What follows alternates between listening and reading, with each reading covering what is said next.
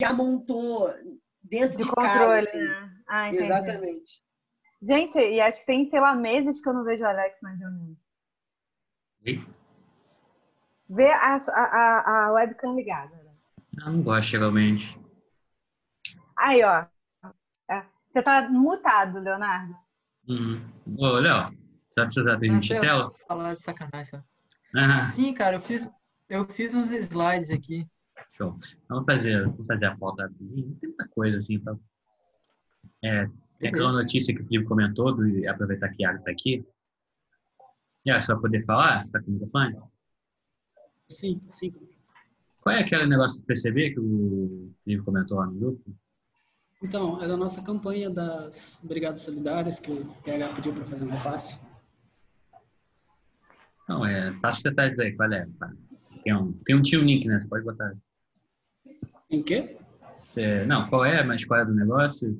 Tem algum detalhe importante? Tem, tinha um Nick, não tinha? Da não, campanha? não, então, tem, tem, não, tem. Isso a gente está fazendo uma, uma campanha de arrecadação e daí a gente está divulgando ela no Facebook. Só que está na página do partido, da célula, no Facebook mesmo. A gente ainda não criou uma, uma própria. Aí a gente está montando agora a, a campanha financeira mais geral e daí a gente dá uma divulgada depois também. Ah, dá um toque lá. Qualquer coisa você pode usar a página do SEI também para divulgar. Pô, valeu, aceito demais. Ah, Porque a gente fez uns cards para divulgar, assim, sabe? Tipo, como. Sobre como ajudar. Mas a maioria é voltada para quem tá em quem tá na cidade. Que mais é? Notícia, acho que não rolou nenhuma notícia, sim. Tem, amanhã tem uma reunião com o Léo, eu vou ter uma reunião com o Léo com o Vitor para ensinar para eles como é que edita o site, o site do SEI, o site principal. Pô, eu já tava esquecendo, velho. Que bom que você lembrou. Não, eu vou ter esse bagulho na agenda pra não esquecer de novo. Tô esquecendo esse bagulho também. Eu vou gravar depois, aí talvez eu bote em algum lugar para o pessoal ver, mas se alguém quiser participar, três horas da manhã. O que, gente? É, O que, que tem hoje? Não, é nada demais. Vou fazer uma reunião com o Vitor e o e o Léo para ensinar a como digitar o nosso site. Ah. É, Que fique É. claro que hoje não só estávamos eu e o Matheus na reunião do Sei Convida. Ai, ai, ai. O Thiago tinha um bom motivo. E esse é Assim uma. que- Olha, viu? Estou me voltando contra o Vitor. Que fique é, registrado, Alex. Que isso, eu tava aqui, pô, não, protegendo aqui a- o horário da reunião para começar só quando a Vanessa chegasse. É isso aí que eu. Que eu, sou, eu sou a favor de ser contra o Vitor também. Mas, Viu? O Alex ficou feliz, mas isso é para ser contra o Alex. Agora ele também não pode falar nada, entendeu? Porque nem o Alex apareceram hoje. Na reunião do Sei Convida. eu nem sabia que eu estava convidado, hein? Ah, deixa de ser cara de pau. Ah, você foi. Ser é a única coisa que eu sou bom. Mas, é... Então, é... Pô, você quer anunciar esse negócio, então. Você que fazer uma chamada, alguma coisa. Se quiser que o pessoal participe. Se quiser, o pessoal esquece. Mas é isso. Então, é, terminou Você Convida. Você convida semana que vem, né? Verdade. Se já quiser Sim. fazer o post esse negócio. Sim, e vai ter. A gente marcou uma reunião para segunda-feira de manhã e quarta-feira ainda discutindo os tópicos lá da dissertação do Matheus para a reunião. Você convida. Quem participar, tá convidado. Essa aí foi pra você, Vitor. Não, brincadeira. Não, foi pro Vitor e pro Alex. Eles estão obrigados. O Thiago, Eu tô coitado. tá ligado, eu tô, eu tô aqui esperto, cara. Eu tô aqui esperto. Olhando da janela do quarto. Acho que é isso. Mas, Acho que é isso. Ninguém mandou nenhuma notícia, né? Então, semana que Não. vem- A gente tinha aquele negócio da- do texto, né? Como é que ficou isso? Vocês estavam querendo ler o texto do, do Mestre Ignorante, numa reunião. sim, de preferência que fosse o Gabriel que, Aí que tem que falar com organizasse isso. É, tem que falar com ele. Não vai querer, não. Tem que combinar com ele. Ele não vai querer, não? Eu acho que o, o Gabriel, a princípio, né, ele apresentou o que ele achava interessante do mestre ignorante numa daquelas reuniões lá. Mas assim, é que ele tinha proposto, quer dizer, nós meio que concordamos, né, de vai ter o dia de ler um texto e eu acho Uhum. que a ideia Não, dele era tem- ele não participar desse dia, porque ele É, vai tem, o dia, é, tem o dia dele, primeira semana, que ele vai fazer a apresentação que ele preparou. Acho que parar a apresentação dele para ele ler um texto, não sei, só, se, vai, valer a pena. Melhor usar outro dia para isso. Ele só tem um dia para fazer isso. Aí, A gente, pode, a gente pode se tornar autônomo aí. Quem, quem topa aí ler Autônomo. o. É, Somos, né? Estamos, ao menos. Né? dominando, dominando sei lá, Não, mas eu essa, acho que o mestre Mas esse- ignorante pede isso mesmo, sabe? Porque Sim. tem que performar o texto, tem que ser todo mundo ignorante. É. O ignorante, né, a gente pode perguntar para ele qual, qual foi o capítulo que foi lido, a- qual bom capítulo, É. qual capítulo foi lido da última vez que ele leu um texto. É uma boa, eu acho, né? Porque a a apresentação que eu fiz era mais da introdução do capítulo 1, né? Mas aí a gente não chegou nas conclusões lá, né? Com relação ao Jocotô. Mas mais um diagnóstico da época, feito pelo Rancière. Eu li esse livro para educação, para era psicologia da educação que eu fiz, que eu tinha achado muito legal. A professora é meio obcecada, mas eu acho que a, inclusive a recepção do do Rancière no Brasil é muito influenciada por esse livro. Tinha um pessoal da UERJ que era ele veio aqui para uma conferência na UERJ do pessoal de filosofia e infância, que era toda para discutir esse negócio para educação, né? Uhum. Olha o fio! A gente pode falar para ele que você vai reclamando dele? Não, eu tava falando que o Fio fala mal de mim, porque eu chego atrasado, né? Dois minutos atrasado. Na reunião de segunda. Não, é... Eu achei até, eu recomendo dessa reunião passando que vem. Tem a live, da outra semana temos o, Gabriel, né, apresentar- a apresentação dele. A gente ler o Agamben na, na reunião depois da apresentação, eu recomendo, por exemplo, eu voto em botar a Vanessa como mais um. Que é? Entendi. O Bop? É, eu, eu voto, eu voto em a Vanessa ser mais um da, da leitura. Quem é a favor? Aham. Eu voto no Fio. Eu voto na Vanessa. É democrática. Três votos na Vanessa. É. Quem mais, gente? Quem vota na Vanessa, permaneça como está. Vitor, eu contava com você votando no Felipe para dar uma equilibrada. Não, eu voto na Vanessa. Quatro, votos, quatro votos na Vanessa. Quatro votos meus, assim. Três, quatro, quatro votos seus. Então, fechou. Então, hoje a gente vai ter a apresentação do seu Léo. Apresentar um trabalho que apresentou no Peru, grande, assim, grande dissertação. Depois, a gente quer, o que você acha? melhor? A gente começar pelas notas, Leonardo. Aí tem- aí você tem todo o tempo restante para acho que tá aí. Cara, é, eu ia pedir, na verdade, para para vocês me ajudarem com as notas, porque, é, enfim, eu sou novatão aí, né? E eu tô bem nervoso.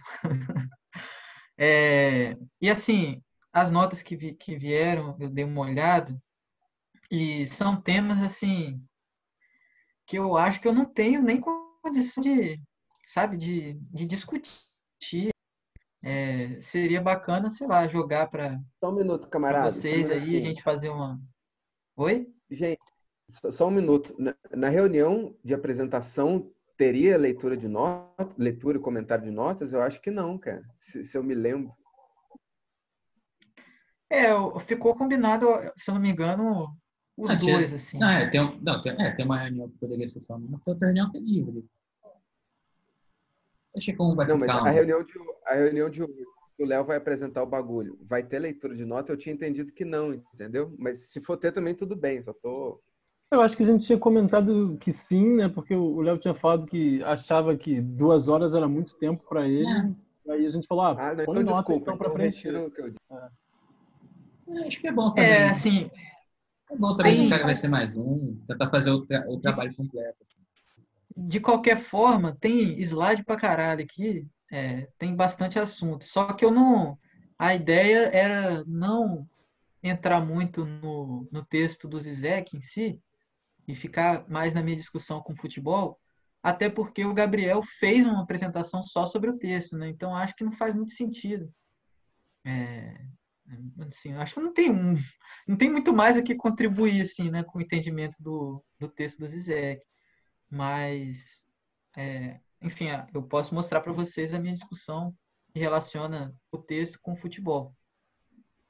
E as notas, assim, eu, eu, eu acho que é tranquilo discutir, acho que não ia tomar muito tempo, não. E se tomasse, também não seria um problema. O que, que vocês querem fazer? Eu acho que você podia ficar na sua discussão e, e não um, enfim.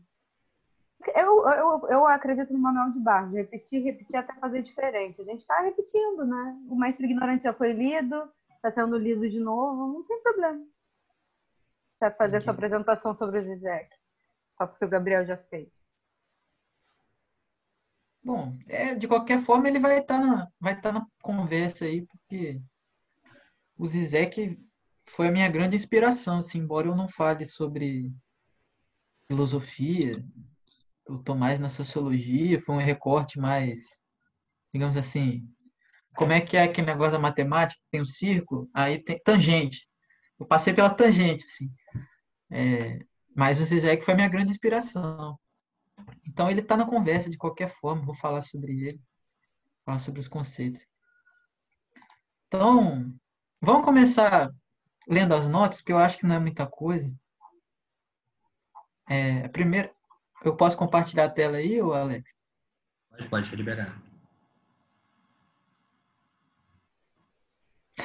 Encontrando o Zizek no infinito.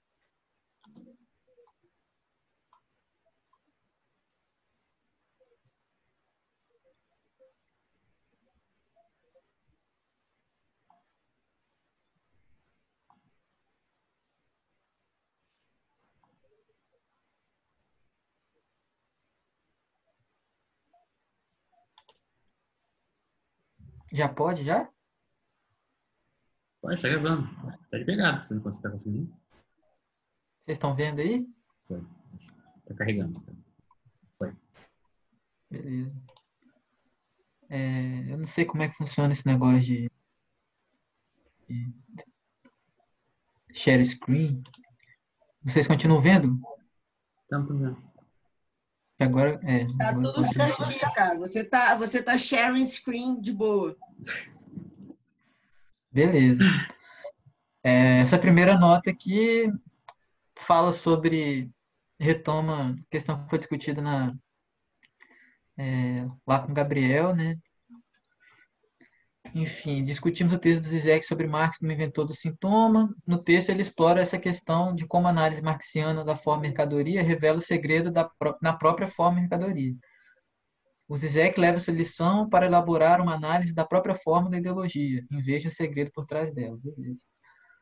Daí, nosso mais um comentou que o SEI, influenciado por essa leitura, de certa forma transportou a lição zizekiana marxiana para analisar a própria forma da organização. Não segredo por trás de seu funcionamento. Ela foi cooptada pelo capital, ela se perdeu em voluntarismo ou em autoritarismo stalinista, mas o próprio modelo como operam as organizações político-militantes. Achei essa ideia interessante, mas não tenho certeza do que isso significaria exatamente. Será que o SEI é a organização que pensa a forma da organização? Ou que tenta aplicar a noção de interpassividade do Zizek para elaborar um modo de organização automática, uma coisa que se sustenta por si só, como a mercadoria no capitalismo ou a ideologia? Aí, enfim, fala que funciona de, de modo misteriosamente acéfalo, blá blá blá. E termino com mais uma pergunta aqui. Existe um segredo marxiano, zizek- zizekiano, seiano? Ou devemos, deveríamos focar nossa análise na forma da dessa articulação curiosa que de algum modo nos reúne nesse coletivo? É, eu não me sinto muito à vontade para comentar muita coisa, justamente porque eu sou novo, né? Eu tô, tô começando a entender como é que funcionam vocês aí. Inclusive, acho que uma coisa engraçada é que é, eu já ouvi falar do SEI há alguns anos já, mas só esse ano que eu resolvi é, mandar o formulário lá e, enfim, é, tentar entrar. Só que lendo, eu li, dei uma lida rápida assim no, no, no programa de vocês, né, e tal, e mandei, preenchi aquele formulário lá, mas assim, eu não acreditava muito não, tipo, ah, esses caras estão falando que eles votam cada formulário, isso aí deve ser mó burocracia, ninguém olha isso. Aí, tipo assim, eu escrevi um negócio, eu nem lembro o que eu escrevi, acabei entrando, e aos, aos poucos eu fui percebendo, assim, logo de cara que o barato do SEI está justamente nessas burocracias, né, cara? Nessa, nessas formas organiz... É, micro-organizacionais e para pensar as formas, enfim, macro-organizacionais, mas enfim, o barato do SEI é, é justamente pensar a organização, né? Então, quando o cara da nota que fala, né, será que o SEI é a organização que pensa a forma da organização? Bom, a minha experiência curtíssima de algumas semanas diz que sim. É, enfim, sobre aplicar essa noção de interpassividade, eu não conheço muito bem essa noção, embora eu já, já tenha ouvido falar dela, acho que pelo Gabriel, no curso que eu fiz do Zé. Não me lembro muito bem desse conceito. Mas eu acho que a da organização está justamente nesse rolê que a pessoa está falando, né? De, é, dessa forma automática, né? De, de, de se reproduzir e, de reproduzir as formas assim, é, enquanto. Oi, tava você está me ouvindo? É, tava dando. Você viu um robô aí no momento. É, eu tava só falando que eu concordo, assim, com o que a pessoa da nota está falando aqui, né? Que, na verdade, eu concordo, não. Eu acho que sim. Respondendo a pergunta da pessoa aqui, que o SEI tenta aplicar essa noção de interpassividade do Zizek. Sobre se existe um segredo marxiano, zizekiano, seiano, né, nessa análise formal, eu acho que não. Né? É, Acho que isso, é, isso fica muito claro, a, própria pessoa que fala sobre isso. Né? Ou deveríamos focar nossa análise na forma dessa articulação curiosa. Né? Com certeza, eu acho que a gente deveria focar a análise na forma. Enfim, eu não tenho muito mais para comentar sobre isso. Eu, eu, eu concordo acham, com que. Se alguém quer falar alguma Opa, coisa. foi mal, Léo. Eu concordo com o que você falou, cara. Eu acho que sim, o SEI é a organização que pensa a forma da organização sobre a questão da interpassividade, se eu não me engano, é, isso é uma categoria que o Zizek é, fala um pouco.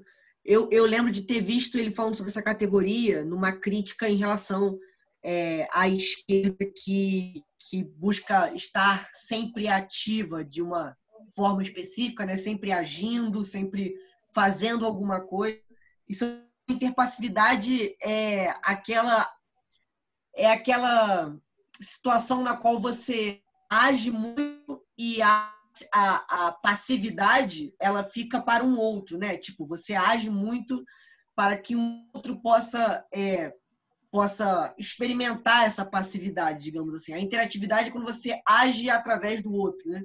A interpassividade é tipo quando uhum. você é passivo através do outro.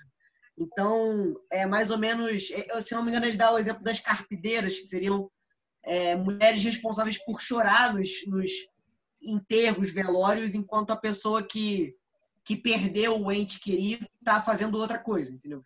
É, então é, é, meio isso. Ele, ele usa para criticar essa esquerda que age sempre, porque ele fala: bom, na interpassividade tem esse problema da gente agir sempre para impedir é, uma ação efetiva, né? Ou agir sempre, é, que é a questão né? que é agir para caramba para no final das contas é, não mudar nada de maneira efetiva, ou então para não refletir sobre como fazer algo um pouco mais efetivo.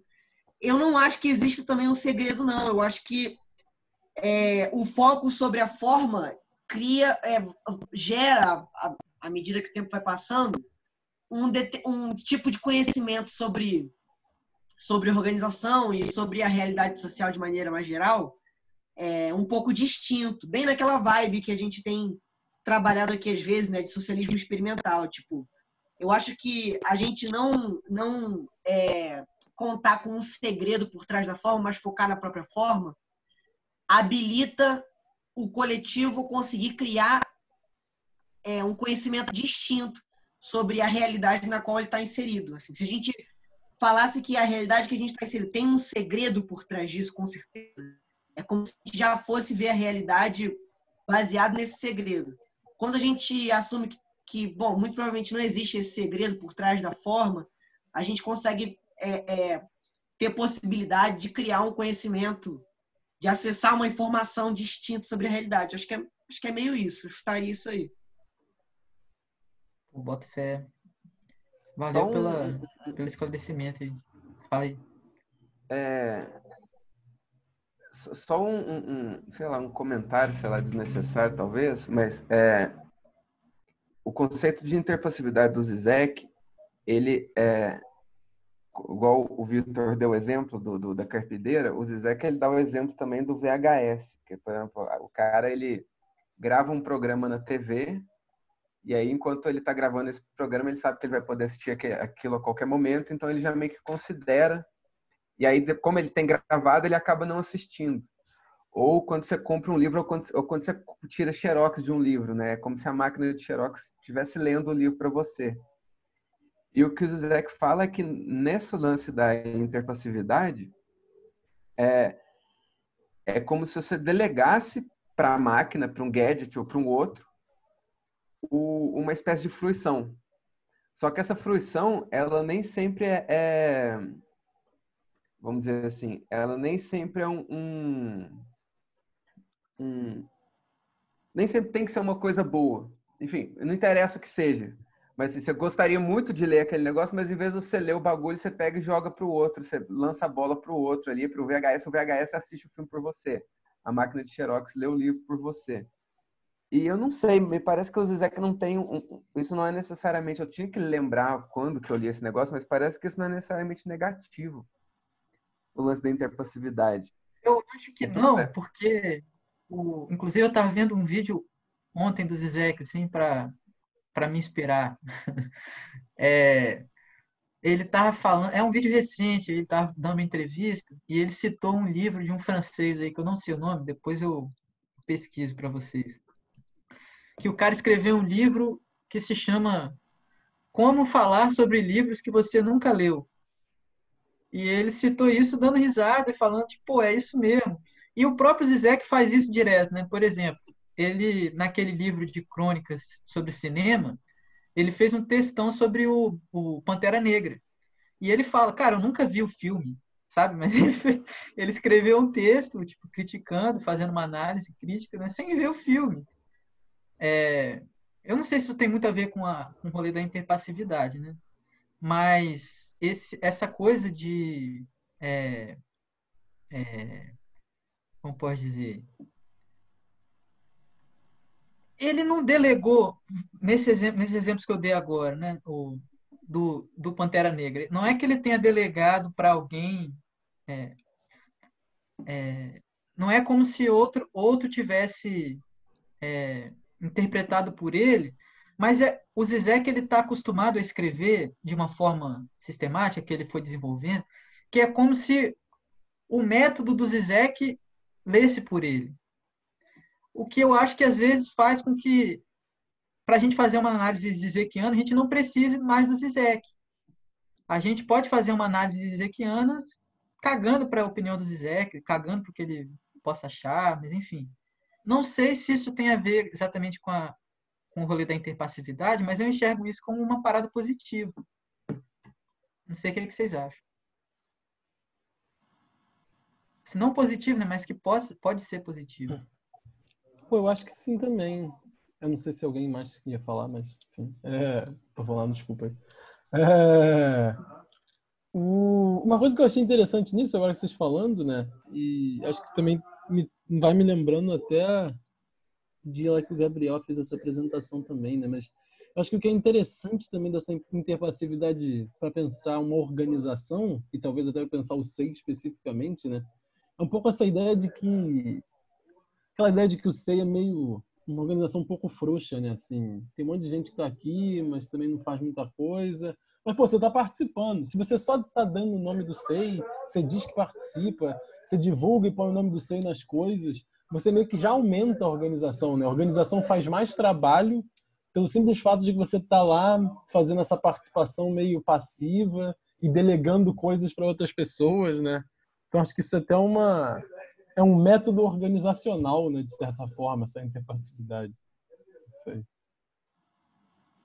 É, eu acho que tem algum caldo aí interessante que eu também não sei explicar muito bem, no qual a participação no SEI, ela parece ser a participação como militante, a participação política, o engajamento, ele é entendido em termos muito distintos de, de, de como participação, engajamento, essas coisas eu acho que são entendidas por outros coletivos, né? Porque, tipo, é, sei lá, como é, como é que o fato de você não não o, o fato como é que como é que a nota pode é, ser uma espécie de referência a um verdadeiro engajamento da pessoa com o SEI, né? Ou a um engajamento mínimo da pessoa com o SEI.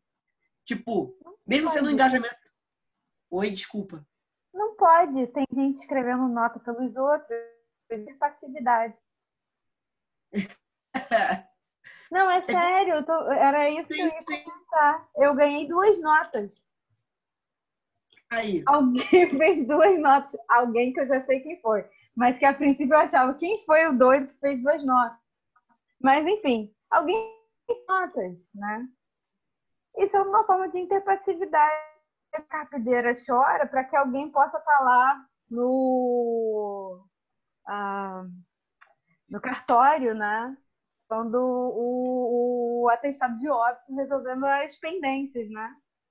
Então, mas Sim, é, é, é, só para tomar cuidado para separar tipo a interatividade da interpassividade. A interatividade é quando alguém age por você. Eu imagino que nesse exemplo, talvez da nota, talvez seja melhor o lance da interatividade, né? Alguém fez uma nota por você. A interpassividade é quando alguém faz alguma coisa que não, que o gozo lacaniano ele não serve para nada, é quando uma máquina, um gadget, ele tem uma espécie de fruição, ele goza por você. Então, assim, a, inter, a interatividade é quando você tem, vamos dizer, uma espécie de estrutura que resolve tarefas para você. Por exemplo, o, o, programinha do Alex, lá o app do Alex, foi um lance interativo. Uhum. Agora, é, quando a gente doutorado, enquanto os nossos camaradas estão lá na reunião por nós, e a gente não precisa estar lá conversando, a gente pode ficar absorto no nosso trabalho, porque os camaradas estão na reunião, vamos dizer, eles estão gozando pela eles estão fazendo uma atividade inútil para gente. É, é, esse, é, a máquina ocupando esse lugar dessa atividade inútil, que é o, o gozo, que é aquilo que não serve para nada, blá blá blá. O Zé está dizendo, bom, alguém sofre, na, na interpassividade, alguém sofre por você, sofre ou frui. Alguém goza, essencialmente. Na interatividade, alguém faz por você, alguém realiza tarefa. Então, assim, quando o outro realiza trabalho, é interatividade. Quando o outro realiza gozo, é interpassividade. Eu acho que esse é o parzinho do Zizek.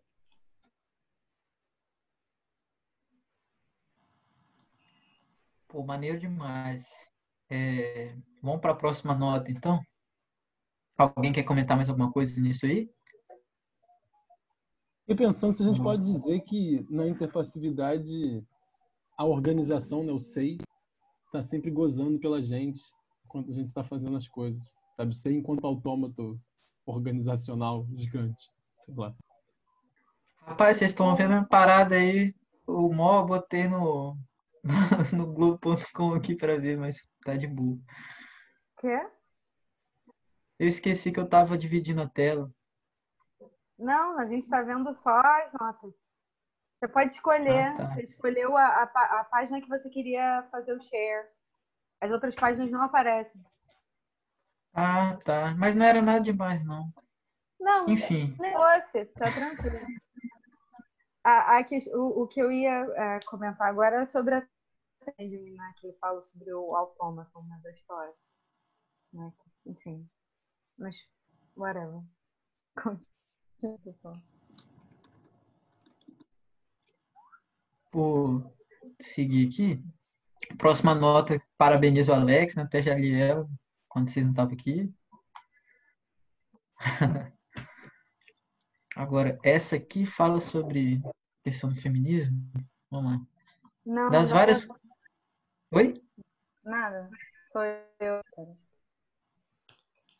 Das várias coisas bacanas de O Feminismo para Todo Mundo, da Bell Hooks, em especial a maneira como ela aborda a conexão entre raça, classe e gênero, queria destacar uma outra coisa que me chamou bastante atenção.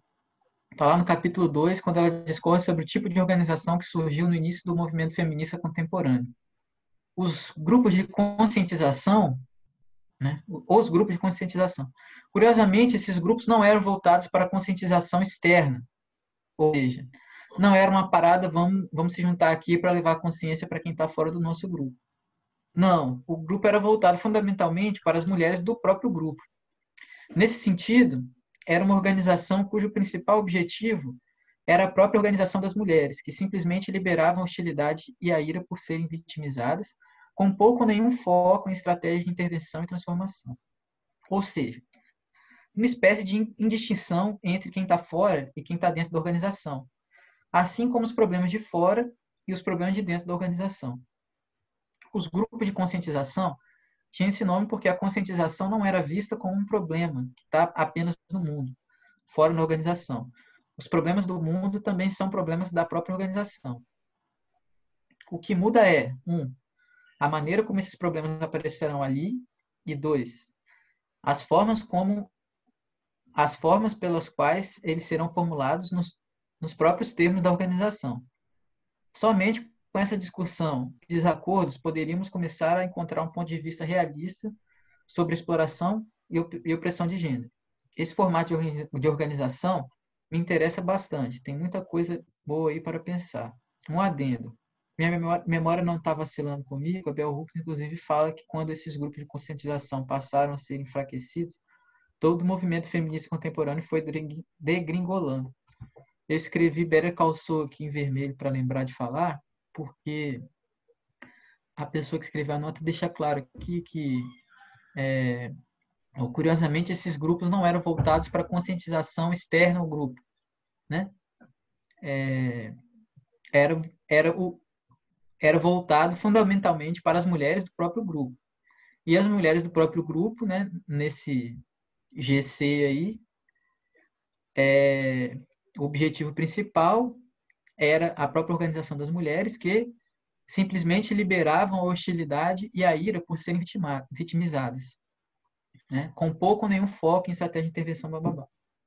É, uma coisa que aconteceu na minha universidade que eu posso narrar é que durante as ocupações em 2016 é, a gente teve muita houveram muitas tensões internas, né? muitas disputas políticas e o movimento negro estava tava envolvido é, em todas essas questões. E eu ouvi isso de um militante do movimento negro, que era uma crítica, assim, né, que uma rara crítica de um integrante do movimento negro ao movimento, só que é uma rara crítica feita externamente, assim. Acho que eu ouvi isso no CA ou em uma aula, sei lá. E o rapaz estava falando que ele tinha preocupação porque muitas vezes é, questões políticas e discussões políticas acabavam virando no coletivo uma sessão de terapia coletiva, um rolê de, de, de desabafo, de compartilhamento de, de, de experiências, experiências com racismo, né? É, e nessa, nessa nota aqui, essa, essa, esse rolê da Bell Hooks me lembrou disso, só que de uma forma positiva, porque esses GCs, né, eles provavelmente eram um momento da organização das mulheres. Ou seja, era um momento em que elas se reuniam para, é, como é que está escrito aqui, né, liberar hostilidade, né, é, com pouco foco em discussões estratégicas. É, quando isso acontece como um momento de uma organização, eu acho que eu acho que pode ser uma parada saudável, assim, né? Pode ser, parece uma parada interessante até. Mas o lance é quando isso acaba se confundindo com, com as discussões estratégicas. E eu acho que, pelo menos na minha universidade, aconteceu muito, assim. É, eu observei muito isso, não só no movimento negro, no movimento estudantil em geral, assim. Eu que eu sempre fui um, digamos assim, um observador externo, porque eu nunca me envolvi com nenhuma numa, nenhuma corrente, assim, porque eu não me identificava com nenhuma. É, mas, enfim, eu achei interessante aqui essa questão, e eu escrevi o Better Call Saul aqui, porque eu não sei se alguém já assistiu a série. É, é uma das minhas séries preferidas, assim, é, é a continuação de... Continuação não. Conta a história de um personagem de Breaking Bad, que é outra série. Né?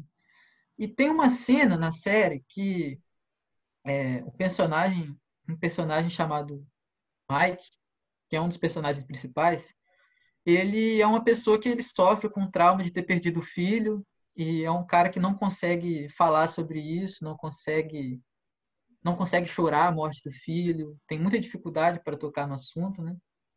E ele é convencido por uma amiga dele a frequentar uma terapia, uma sessão de terapia coletiva.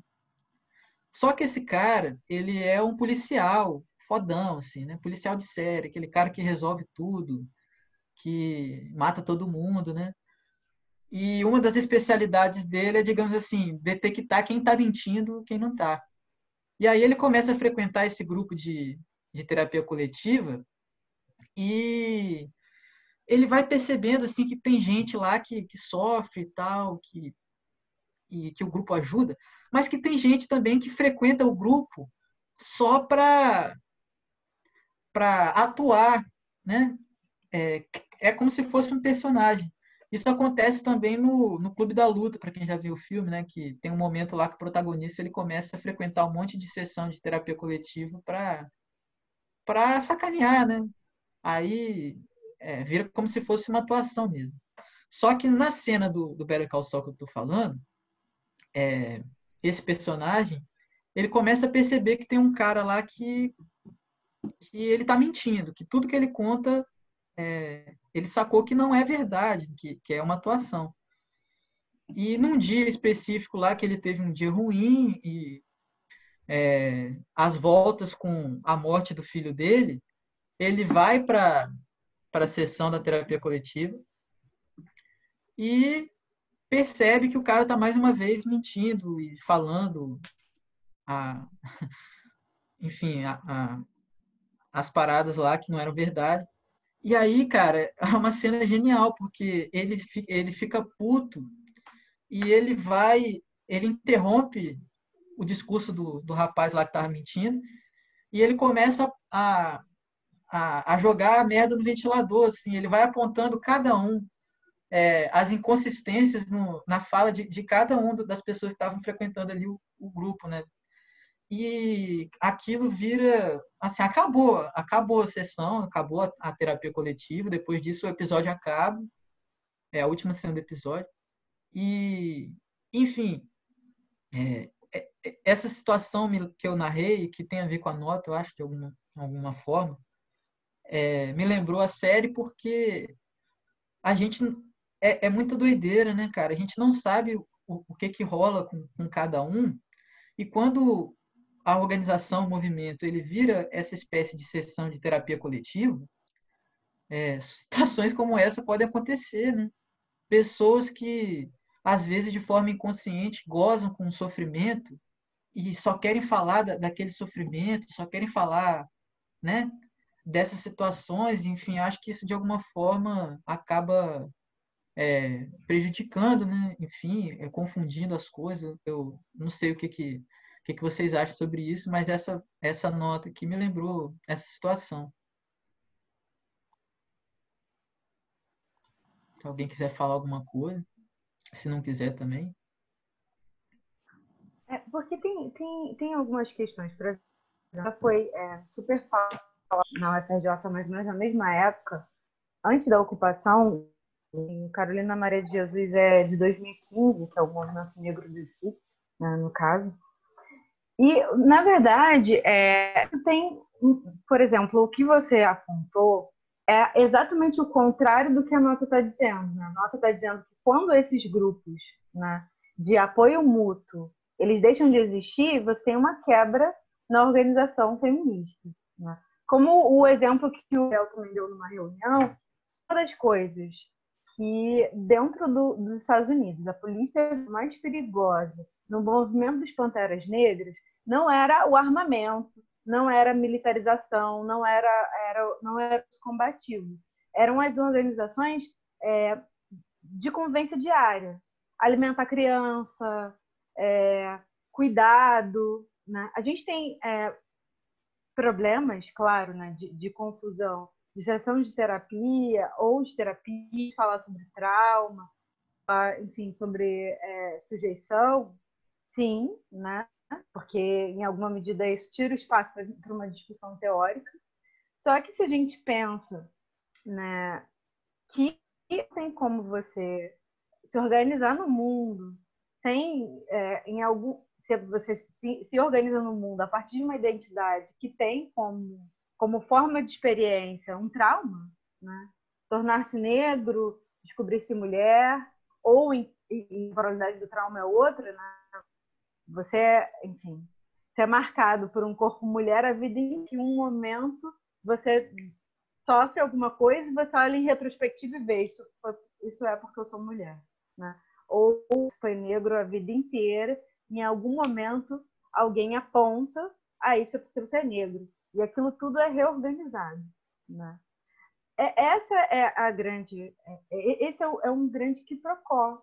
Porque, por exemplo, quando você me narra que esse policial ele não conseguia supor que as pessoas precisavam criar vivas um tanto quanto inverídicas e inconsistentes para lidar com os sofrimentos, isso diz do sofrimento dele.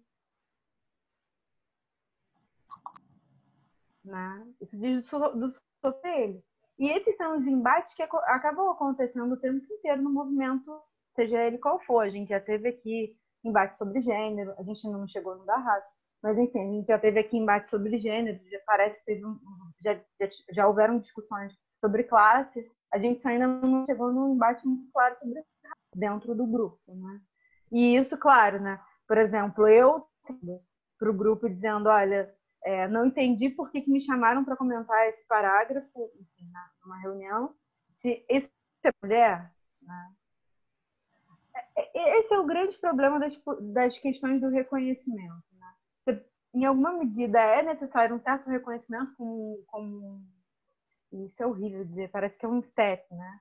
Mas, enfim, é, é preciso uma validação de um sofrimento para que, de alguma forma, você promova né? Para que você consiga possibilitar para aquela pessoa que ela desenode isso.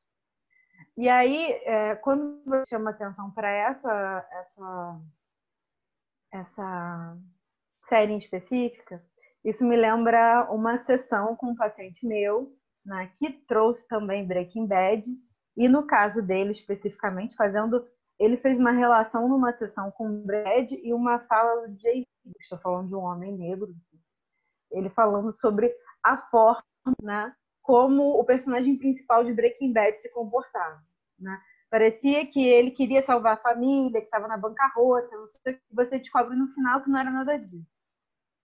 E aí o cara fez uma relação disso com Jay-Z, falando numa entrevista que ele viveu uma vida inteira fingindo que ele era um cara durão e um gangster, porque ele precisava sustentar né, o lugar social do homem preto, não sei o quê, e só agora está estabelecida filha, né, no caso ele nem tinha tido os gêmeos, né, só tinha menina, é, ele se possibilitou a falar sobre né, os desejos dele para fora desse, dessa narrativa.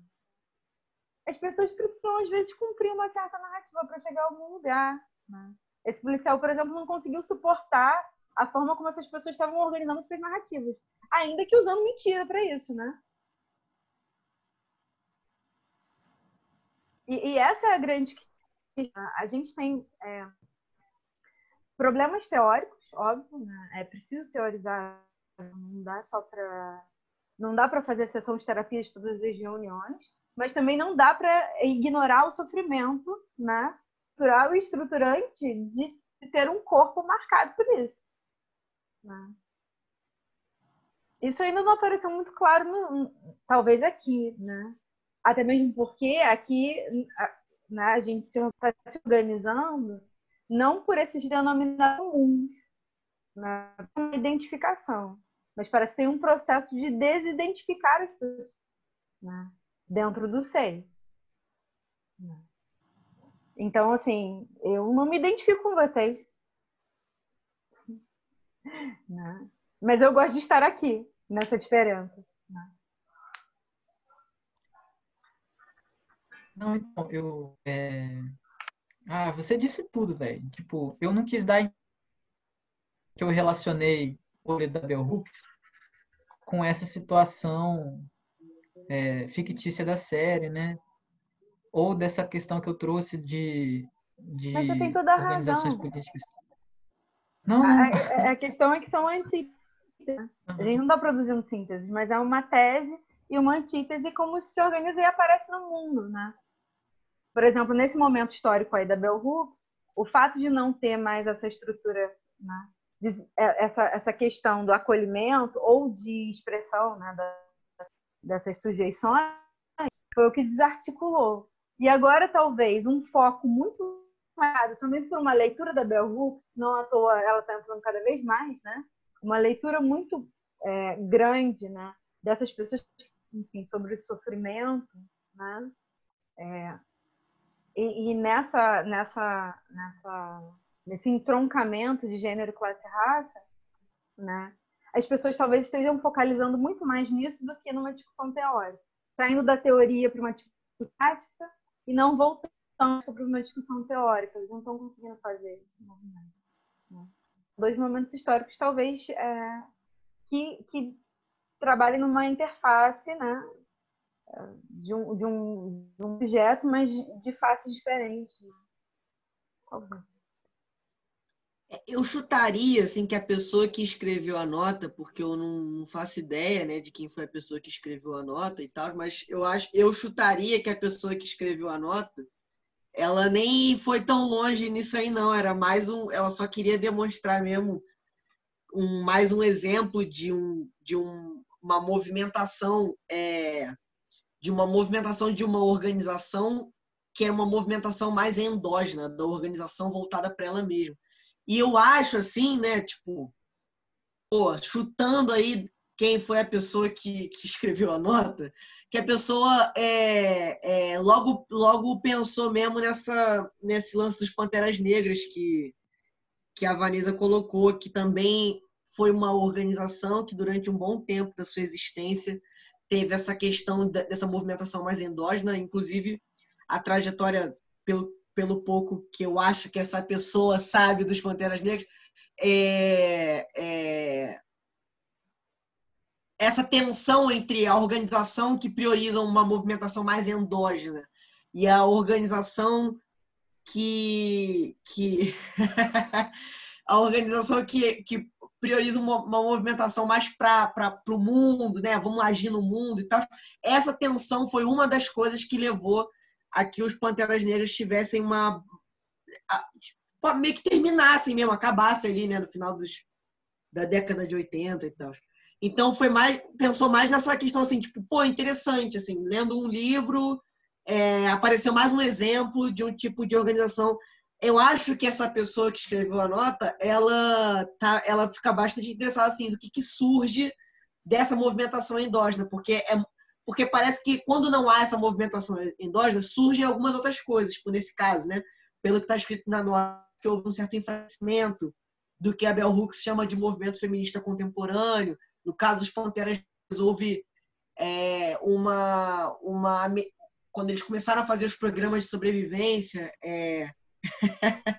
pois é, cara, mó tempão não sei, a gente acaba desenvolvendo né, umas habilidades. Mas é, no caso dos Panteras Negras, né, teve quando eles começaram a fazer esses programas de sobrevivência, houve a ameaça muito forte do governo dos Estados Unidos, colocando eles como tipo, os principais terroristas da época. Então, é, é, é, enfim, eu acho que essa pessoa deve ter esse interesse. Pô, o Vitor entrou no lance interpassivo. Agora que ele entende da pessoa que escreveu, né? Tá falando por ela. enfim. Já fiz essa piada, né? Agora que eu vi o chat aqui. é... Quem quer comentar mais sobre essa nota? Ou a gente pode seguir? Bom, vamos lá, então. É... Comentando uma nota anterior sobre ideologia, combinando seus trechos com pensamentos não originais, produzimos este pedaço. Você não sai do ciclo da ideologia, mas maneiras mais ou menos produtivas, de modo que há um campo para a crítica da ideologia, onde algum distanciamento pode ser tomado em relação às suas determinações. Agora, esse afastamento da ideologia não é determinado também por uma abordagem ideológica? Para saber se escapamos definitivamente da ideologia, precisaríamos de um ponto de vista divino da verdade, não ideológico. Uma alternativa a isso seria um ceticismo generalizado do tipo Gente, moderno, em que tudo Desculpa interromper. Vale. Isso já foi. Desculpa interromper. Já? Esse, esse já foi na reunião anterior.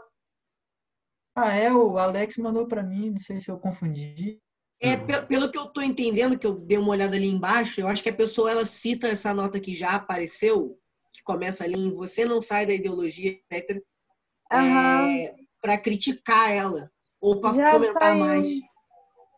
Já foi semana passada, essa nota já foi discutida na reunião passada. É Até é o Matheus está falando no chat. É. E eu não lembro não, Vanessa, mas, mas boa. É, semana passada eu acabei me ausentando da reunião, mais do que eu gostaria. Ah, tranquilo. Também nem saquei. Vai descer. Eu vou pular então. Acho que essa nota me completa, acho que. Não sei que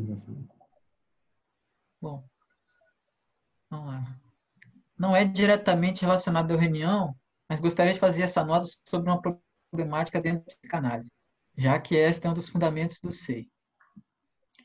Em um texto publicado hoje, dia 3 do 8, um psicanalista traz uma discussão um tanto confusa, a meu ver, sobre a, colonização na psicanálise. O texto aborda tanto o movimento psicanalítico internacional quanto a relação entre psicanalista e psicanalizando. Estamos destacando os efeitos de colonização que não se verificam exclusivamente no campo da psicanálise em extensão, mas também da psicanálise em intenção. O que me chamou a atenção, entretanto, é a abordagem de uma esfera política para dentro da psicanálise, com o único fim de ser mastigada, modelada dentro do setting analítico e cuspida como obra de arte, por meio de uma operação per via de levare, que caracter, caracterizaria a transferência o resultado não poderia deixar de conter algumas bizarrices. A despeito disso, muitos movimentos colonizadores persistem, não sem uma substancial parcela de responsabilidade do lado colonizado, pois sabemos que esta posição, longe de situar os que nela se alojam como vítimas da opressão colonizadora, é, antes, antes e acima de tudo, uma posição subjetiva, algo que, no dizer de Lacan, é perfeitamente objetivável. E para seguir com Lacan, por nossa posição de sujeito, somos sempre responsáveis. Como um amigo sublinhou, consigo imaginar muito psicanalista escrevendo isso. De fato, a formação do psicanalista hoje parece conduzi-lo a todo tipo de panlogismo possível. A psicanálise explica tudo, se aplica a tudo, fala de tudo. O problema, evidentemente, é que se cria uma totalidade abstrata por ignorar o reflexo, isto é, a apropriação da realidade sob a forma de modelos isolados, criar uma realidade superior, um todo sem gênese nem desenvolvimento, substituir um sujeito político histórico por um individual abstrato, já que deslocado de seu surgimento clínico. Impressionante como, até quando se fala de uma experiência como uma colonização, se busca a tal responsabilidade subjetiva, a partir de uma frase muito mal traduzida e tirada de contexto. Uma espécie de polícia subjetiva que transforma todo indivíduo em sujeito de análise, supondo uma demanda que ninguém lhe fez. O colonizado tem uma responsabilidade perfeitamente objetivável, que, no entanto, ele a partilha com todo mundo, indiferentemente. Engraçado é que o texto vinha sublinhando a universalização do homem branco europeu. Assim, a basagliana de tensão dialética que o autor cita e tudo que ela traz das formulações fanonianas é completamente esvaziado de qualquer sentido, porque percebe-se, eu acho, né, quis dizer aqui. Porque percebe-se negado na sua humanidade pelas relações coloniais capitalistas.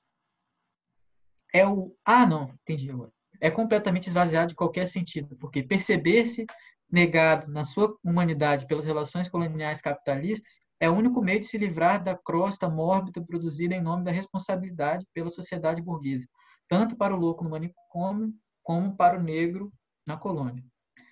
Não é sem relação o lugar que o texto se encontra. A plataforma que recebeu é, na verdade, um movimento criado após a eleição de Bolsonaro, chamado Psicanalistas Unidos pela Democracia. É muito curioso certos psicanalistas, por influência reconhecida ou não de Miller, queiram adentrar enquanto tais na luta contra o fascismo, na medida da responsabilidade civil do direito burguês, vem mantendo relação tão umbilical com seus pressupostos, até mesmo dentro da própria clínica intenção.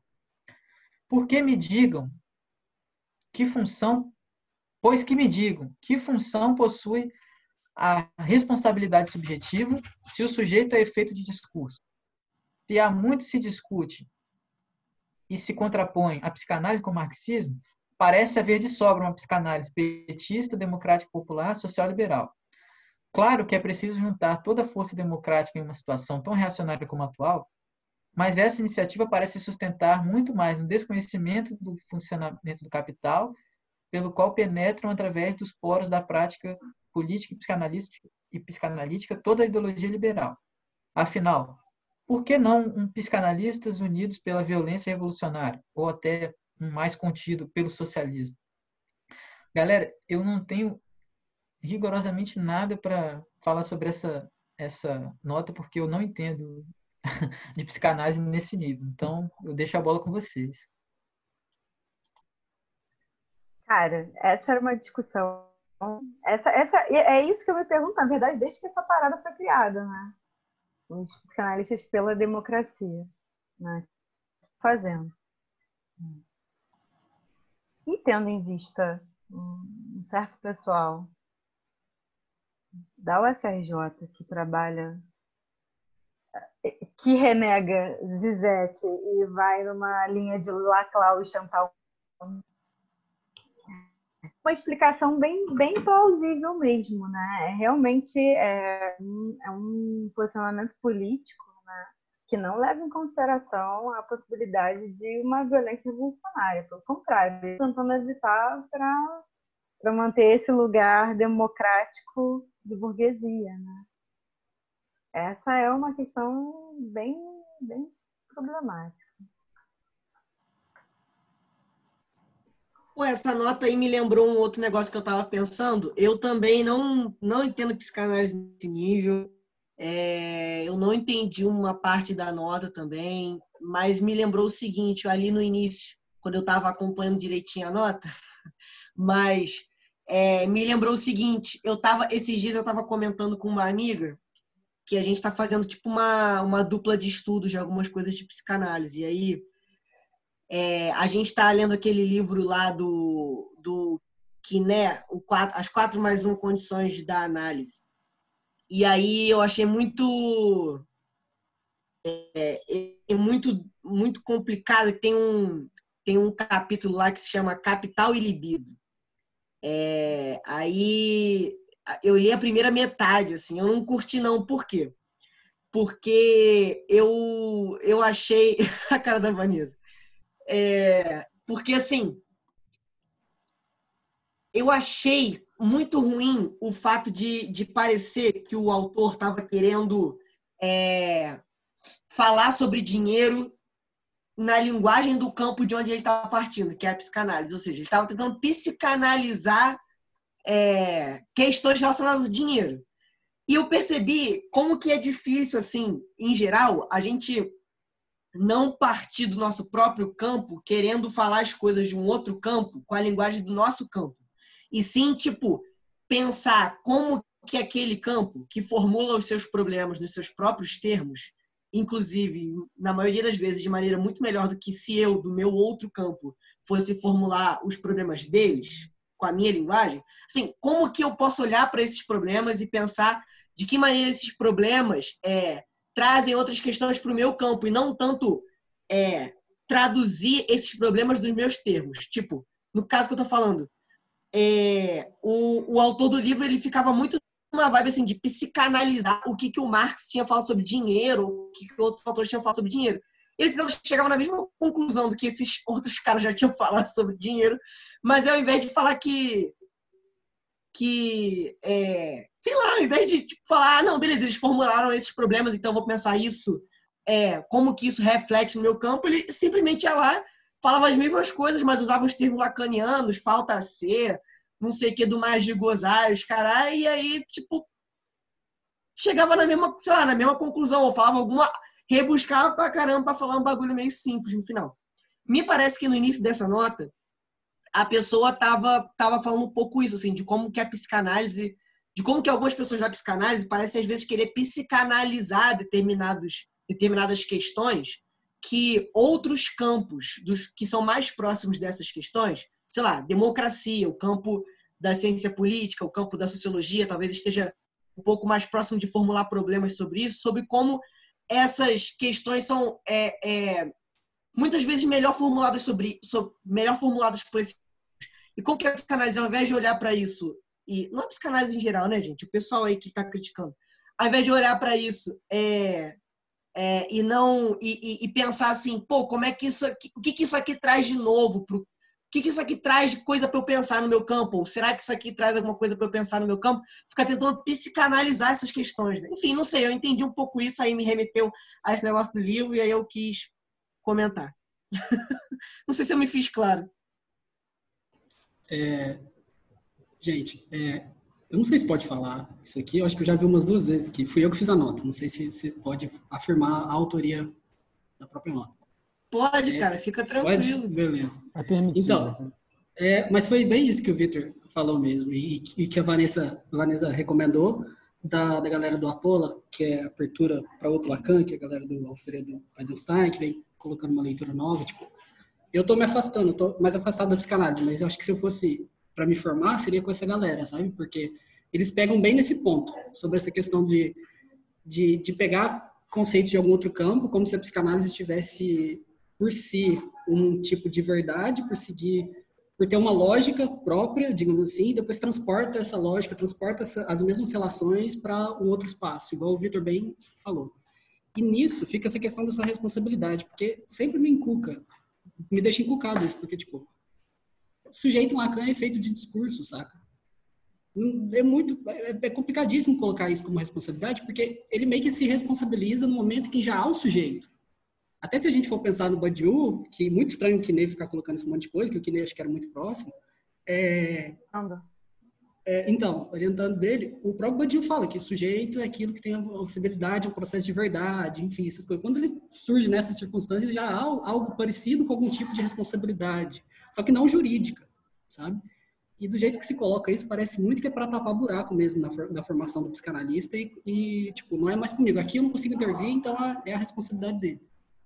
Cara, isso e... acaba produzindo alguns, alguns, algumas bizarrices no meio dessas coisas, tipo, quando entra diretamente na política, sabe? Especialmente aqui com relação ao, ao Brasil, que foi esses psicanalistas unidos pela democracia. Enfim, é, um, é uma temática que eu estou levando desde que eu adentrei mais o campo da saúde mental, que daí eu conheci Basalha e, por referência, também Fanon, e daí eu estou pensando umas questões aqui que a psicanálise está metendo muito a mão onde ela onde ela não deveria estar o braço falando, não alcança. É, onde o braço não alcança, sabe? Tipo, de uma prática clínica muito específica, que é um sujeito que surge num, num lugar muito específico para uma generalização total. É por isso que eu falei desse negócio de per, per via de levar, porque o próprio autor rebusca isso um pouco, mas como se tivesse um campo próprio ali, mastiga essas coisas e joga para todo lado. Enfim, pode, desculpa, Vanessa, pode falar. Não, que isso, a nota é sua o, o que eu, eu, enfim, vou falar um pouco né, da minha trajetória com a psicanálise. Eu dei sorte porque a, a, minha orientadora, que era a orientadora do Carlos, né, que é psicanalista, era marxista. Essas questões apareceram muito no trabalho da Clara, né?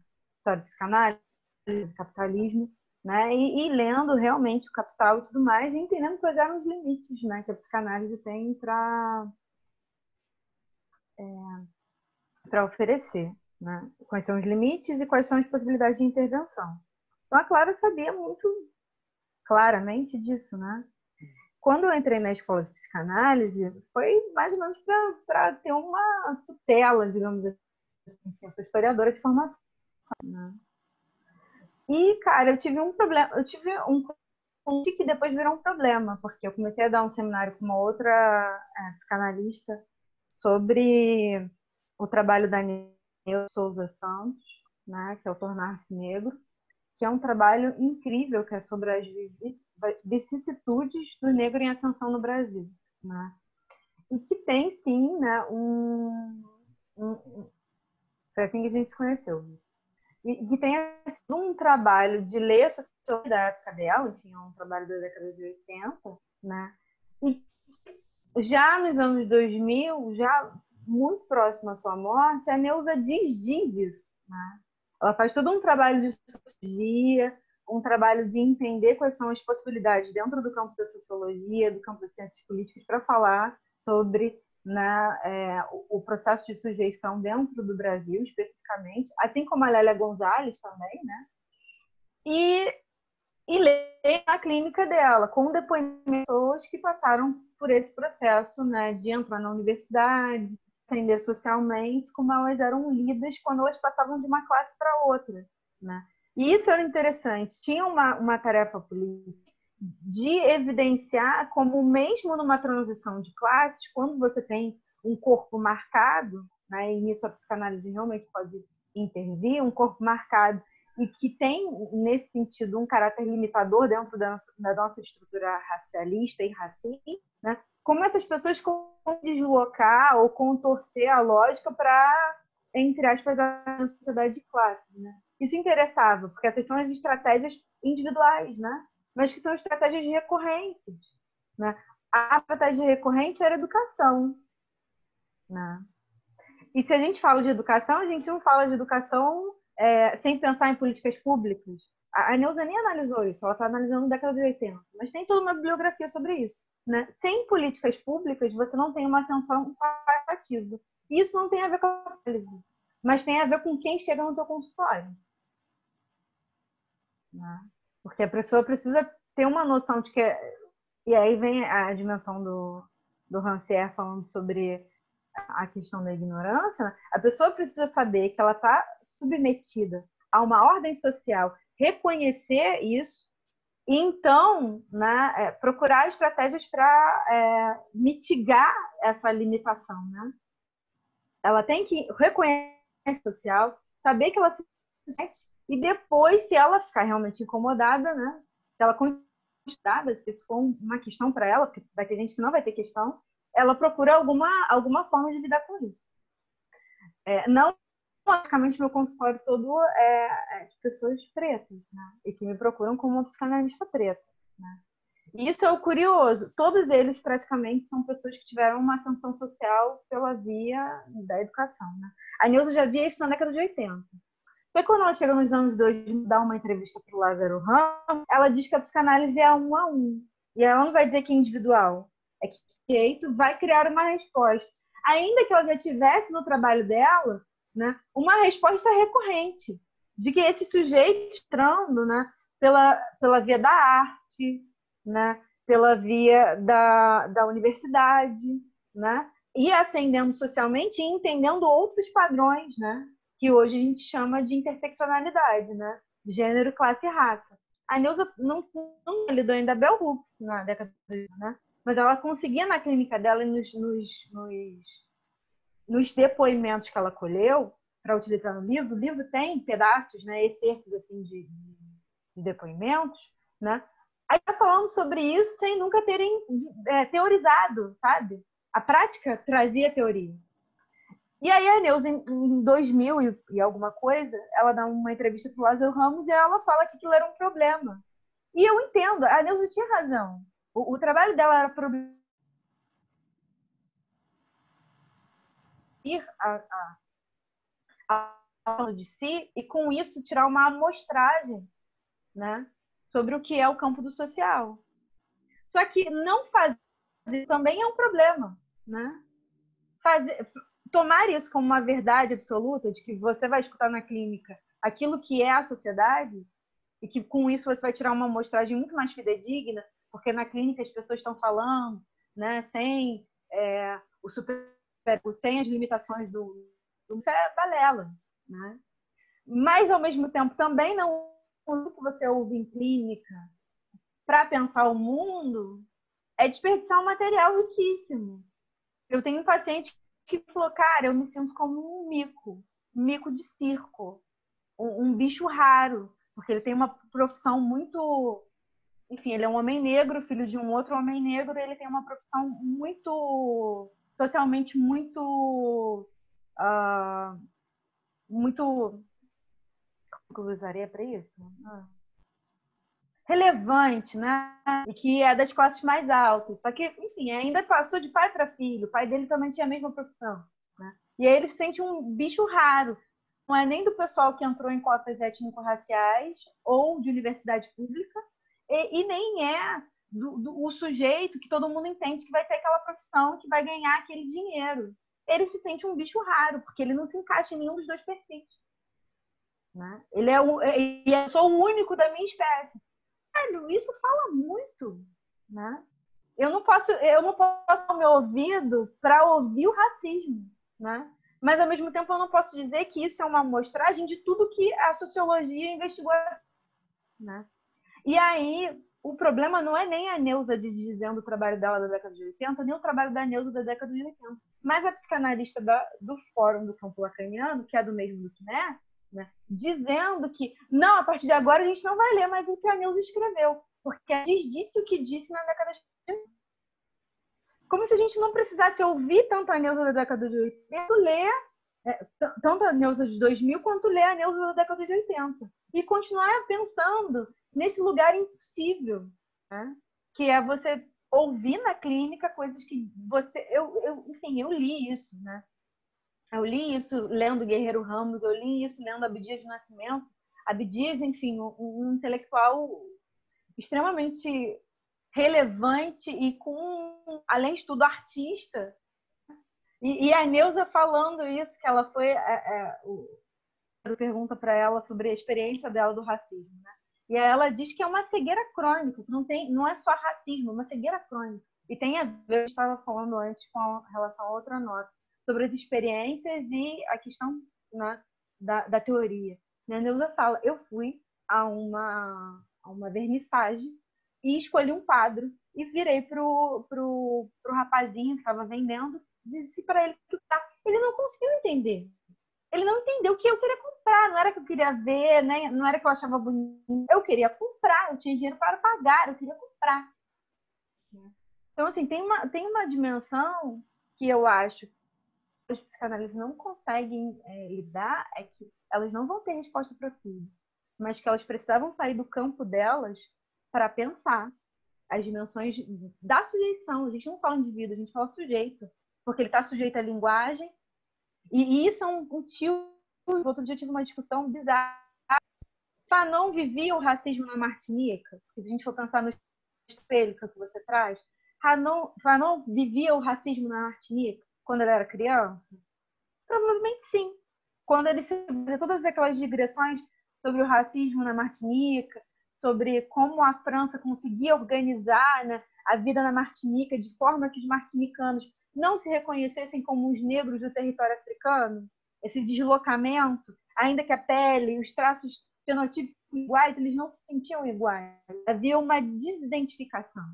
Né? Só que o Fanon só consegue ver quando um espelho tilta. E o espelho tilta não quando ele é criança, quando ele é um homem adulto, fazendo uma pós-graduação na França, aponta, uma criança branca francesa aponta diz preto. Medo. Esse é o lugar do trauma. Tilta esse espelho de identificação com a cultura francesa e tilta o outro espelho de desidentificação com os negros do continente. Esse processo de, de, de, de que não tem só a ver com, com o estágio do espelho e, e, e, e o, o, narcisismo, né? o uso de um eu na infância. Né? Esses corpos estão o tempo inteiro sendo. É, é... E, e, o Fanon vai dizer isso, né? É esquizofrenizante. Por quê? Porque você vai sendo cortado você vai sendo cortado, você tinha uma, uma, uma, uma, uma guete construída e você chega adulto e você é cortado de novo.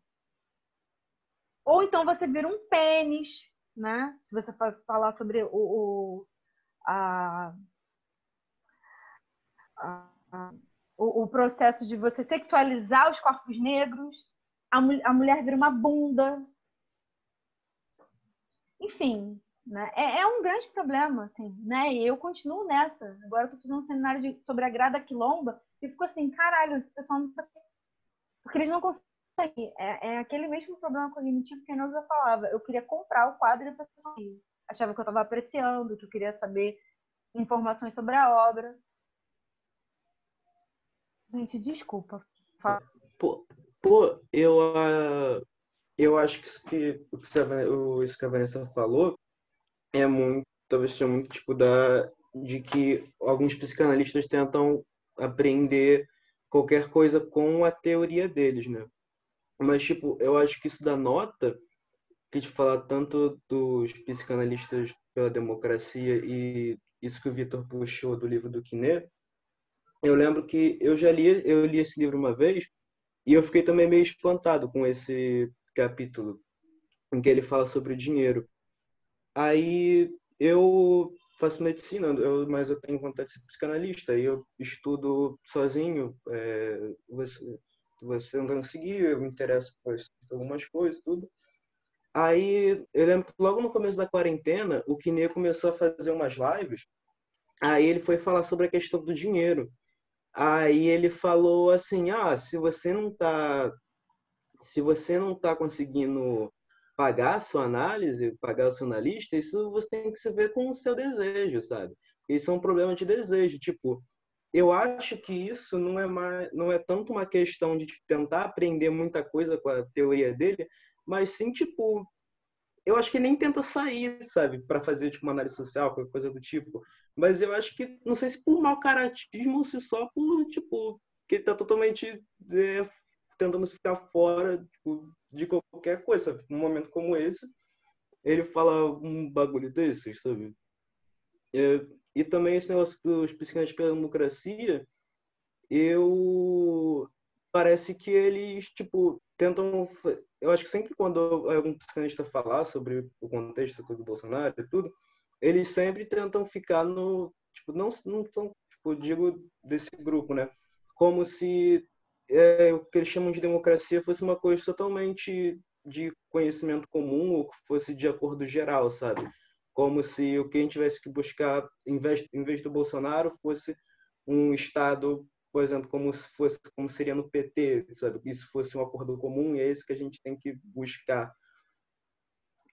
É, tipo, eu não acho que, finalizando, eu acho que não é tanto mais um problema tipo, eles tentarem é, só fazer análise social, mas sim que eles com a teoria deles, mas parece que tipo eles nem têm tanto interesse em sair tipo do, do que eles estão tratando, tipo, do, do que basicamente tipo, esse espaço do consultório das escolas para outros espaços uma moto para outros espaços que é, que talvez possam ter alguma tentativa de, de intervenção ou de análise produtiva, sabe? Eu acho que o problema é tipo que eles tentam fazer é, tipo alguma coisa como o que falham por serem muito por não estarem enxergando que eles não conseguem abranger tudo, mas sim que eles nem tentam fazer isso. Assim.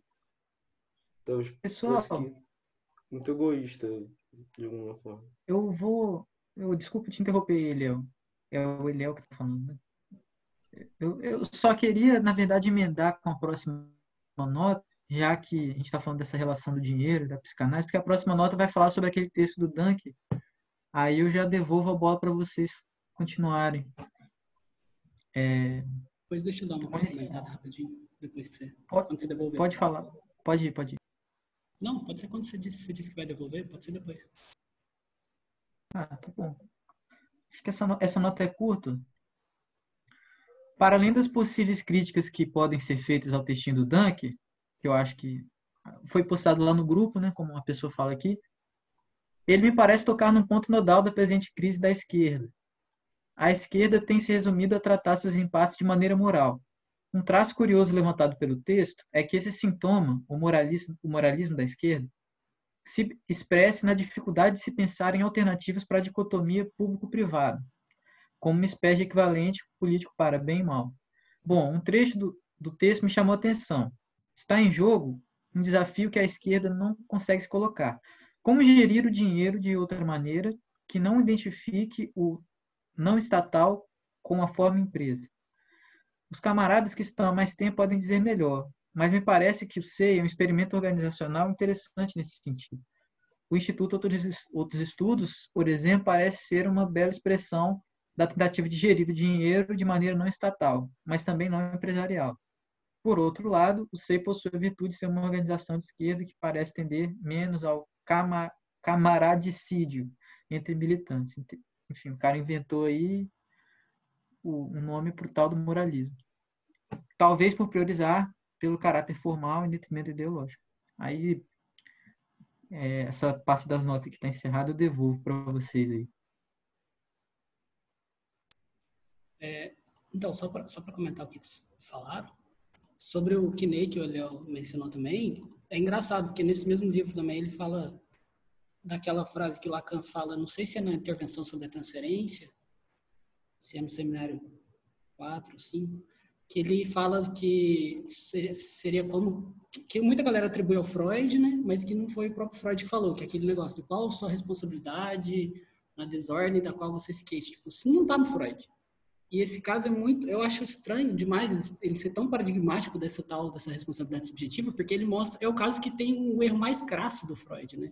E que o Lacan aponta isso, que tem que que o Freud não fez as inversões, a terceira inversão dialética, digamos assim, que ele não olhou para a senhora K. Então, nesse sentido, seria ele ficou tão cego para a questão da bissexualidade quanto o psicanalista que que houve uma situação e entende só como clínica e não entende como uma situação de racismo, por exemplo, que, que coloca só para dentro do próprio campo. Daí nisso, o, o Basaglia fala que, pegando também do Fanon, mas que o, o, o autor aí colocou nesse texto de maneira um pouco esvaziada, como eu, como eu disse, porque quando ele fala de, dessa tensão dialética, é no sentido de tomar consciência da própria da própria exclusão, e daí isso ele pega do Fanon, por causa da situação do negro, e aplica no louco, na, no manicômio, né? Porque o manicômio e a colônia, eles são, eles são experiências parecidas, né? Tipo, o, quando, quando o Basali vem no Brasil e chama de holocausto brasileiro, que se referindo ao nazismo, é porque é basicamente a mesma experiência, em certo sentido. Porque é uma experiência de colonização, e que na Europa foi um tanto quanto terror, aterrorizante porque foi no meio do, do, da velha, do velho continente, né? Mas enfim.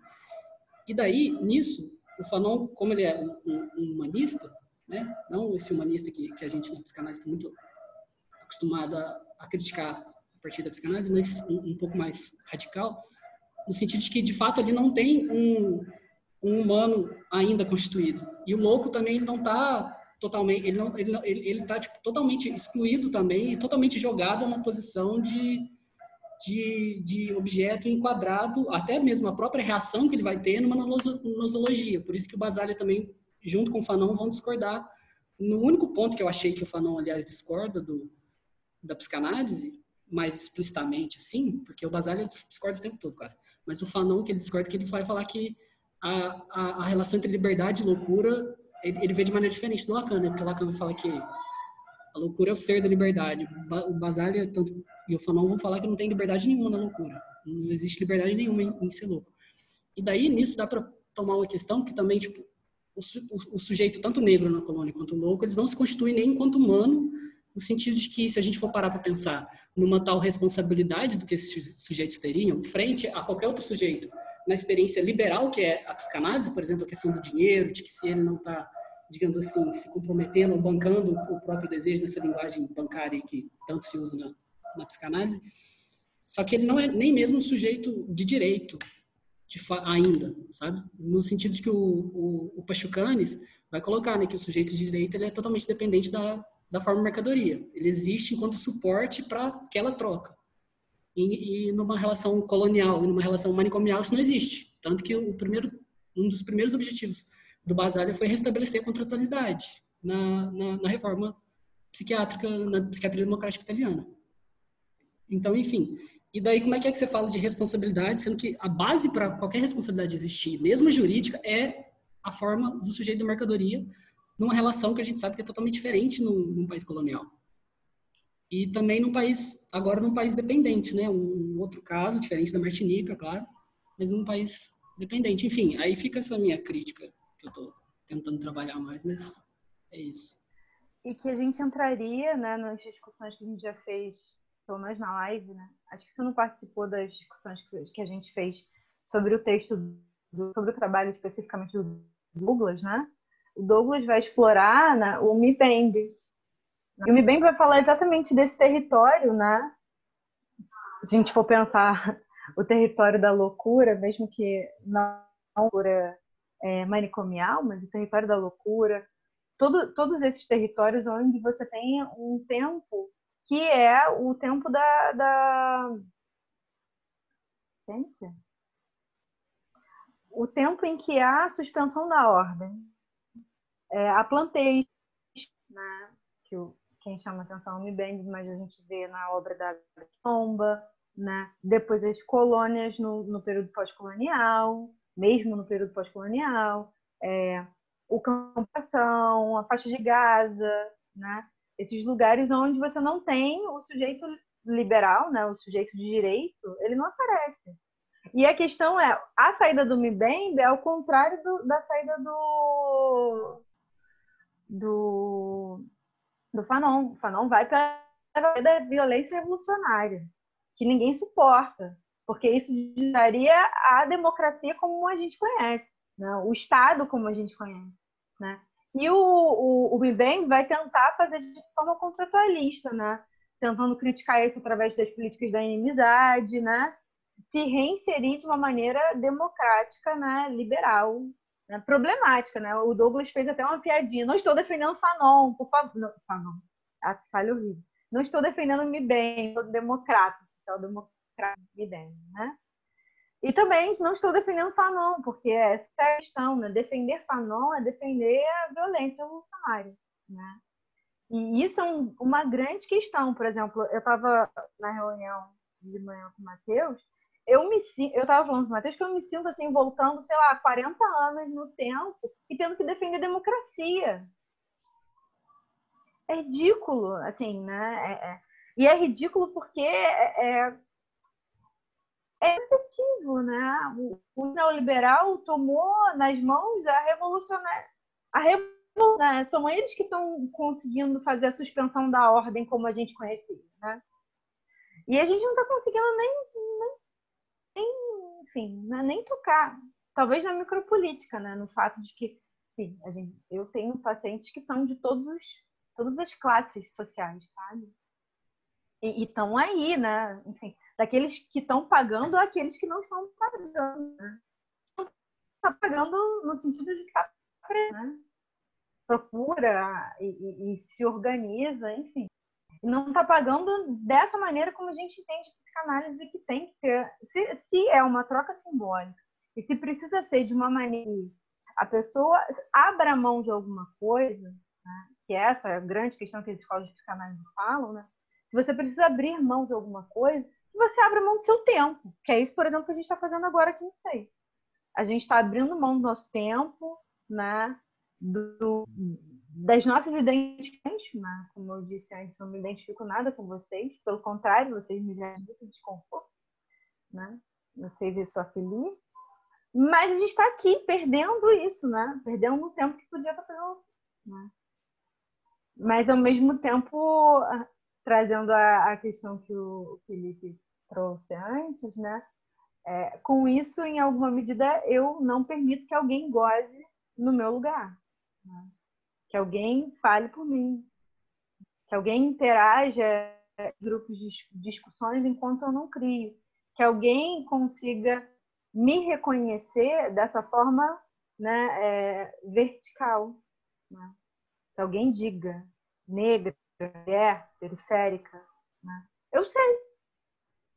E estou fazendo alguma coisa com isso. Né? E era, deveria ser essa a, a proposta de emancipação que a gente vê aparecendo lá no, no, no Rancière com Jacotô E a própria psicanálise. As pessoas sabem que elas sofrem, né? Elas só não estão se ouvindo. Ou elas não conseguem nem. É, é, é muito engraçado, é, engraçado no sentido curioso. Né? Ver um paciente que está começando, ele, ele não sabe. Ah, eu não sei, eu não sei, eu não sei. E aí ele vai falando. Né? Ou vai faltando palavra, ele vai tentando catar, pensar. Ah, mas eu não sonho. Na semana seguinte ele já sonha.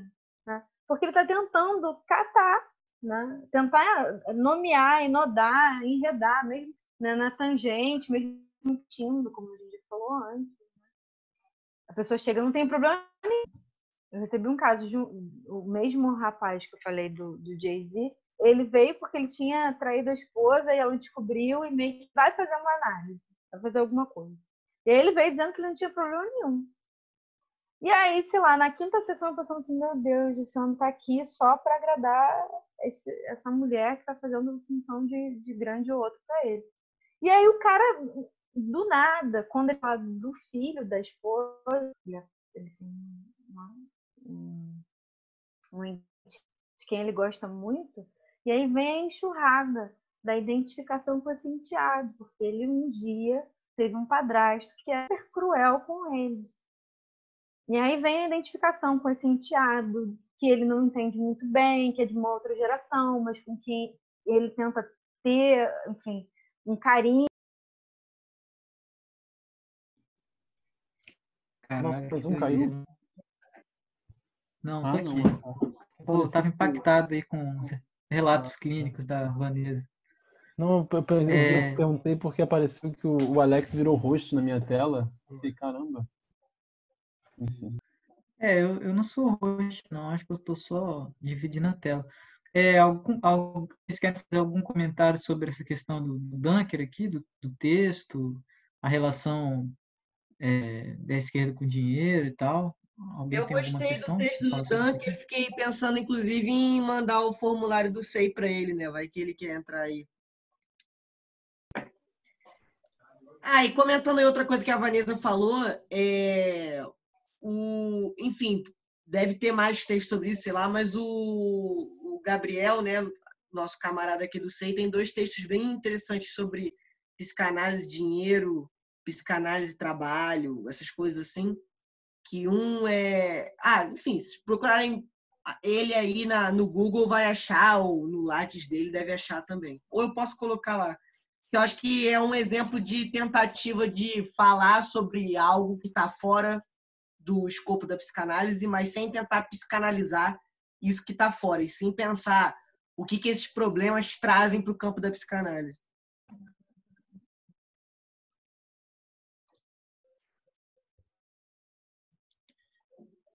Bom, essa aqui era, era a última nota. Sobre o Dunker, tem um vídeo dele também falando sobre os super ricos. Como fazer análise de super ricos, né? Ou quanto é que você cobra para super ricos? Quanto o cara tá a fão para te pagar. E para ele a questão do dinheiro não é um problema, e se a dimensão é que ele possa abrir mão inclusive, em, em, geral, é isso que possibilita você receber, ou deveria, né? você receber todas as pessoas, né? Não todas as pessoas, mas todas as pessoas que você tiver desejo de receber, né? que precisa haver uma contratransferência.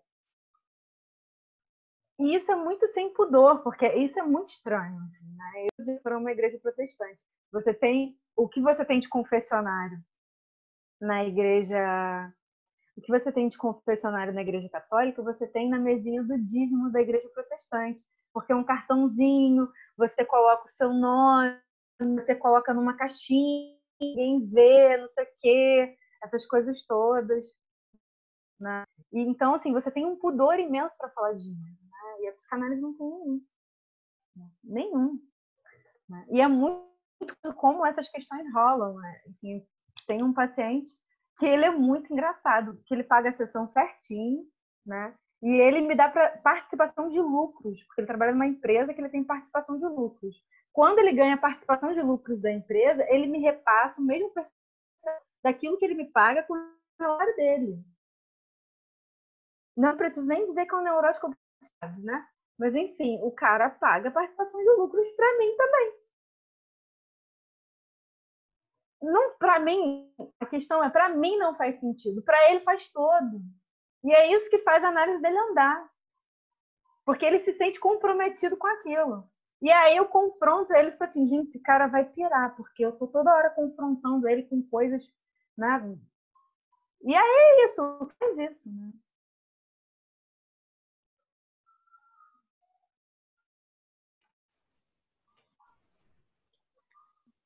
Bom, mais alguém sobre o Dunk? Porque senão a gente vai pular para minha, minha apresentação. Lá no, lá no Peru eu apresentei esse negócio em 10 minutos. E o cara ficou olhando o relógio, assim, tipo, me enchendo o saco. Mas, é, assim, foi horrível a apresentação, né? nem preciso dizer mas é, eu acho que eu consigo sem problemas, sem comprometer o nosso horário, sem terminar minha apresentação. Eu preparei é, um monte de slide. Já vou começar, já não vou fazer muita cerimônia, não. É, vocês estão vendo aí?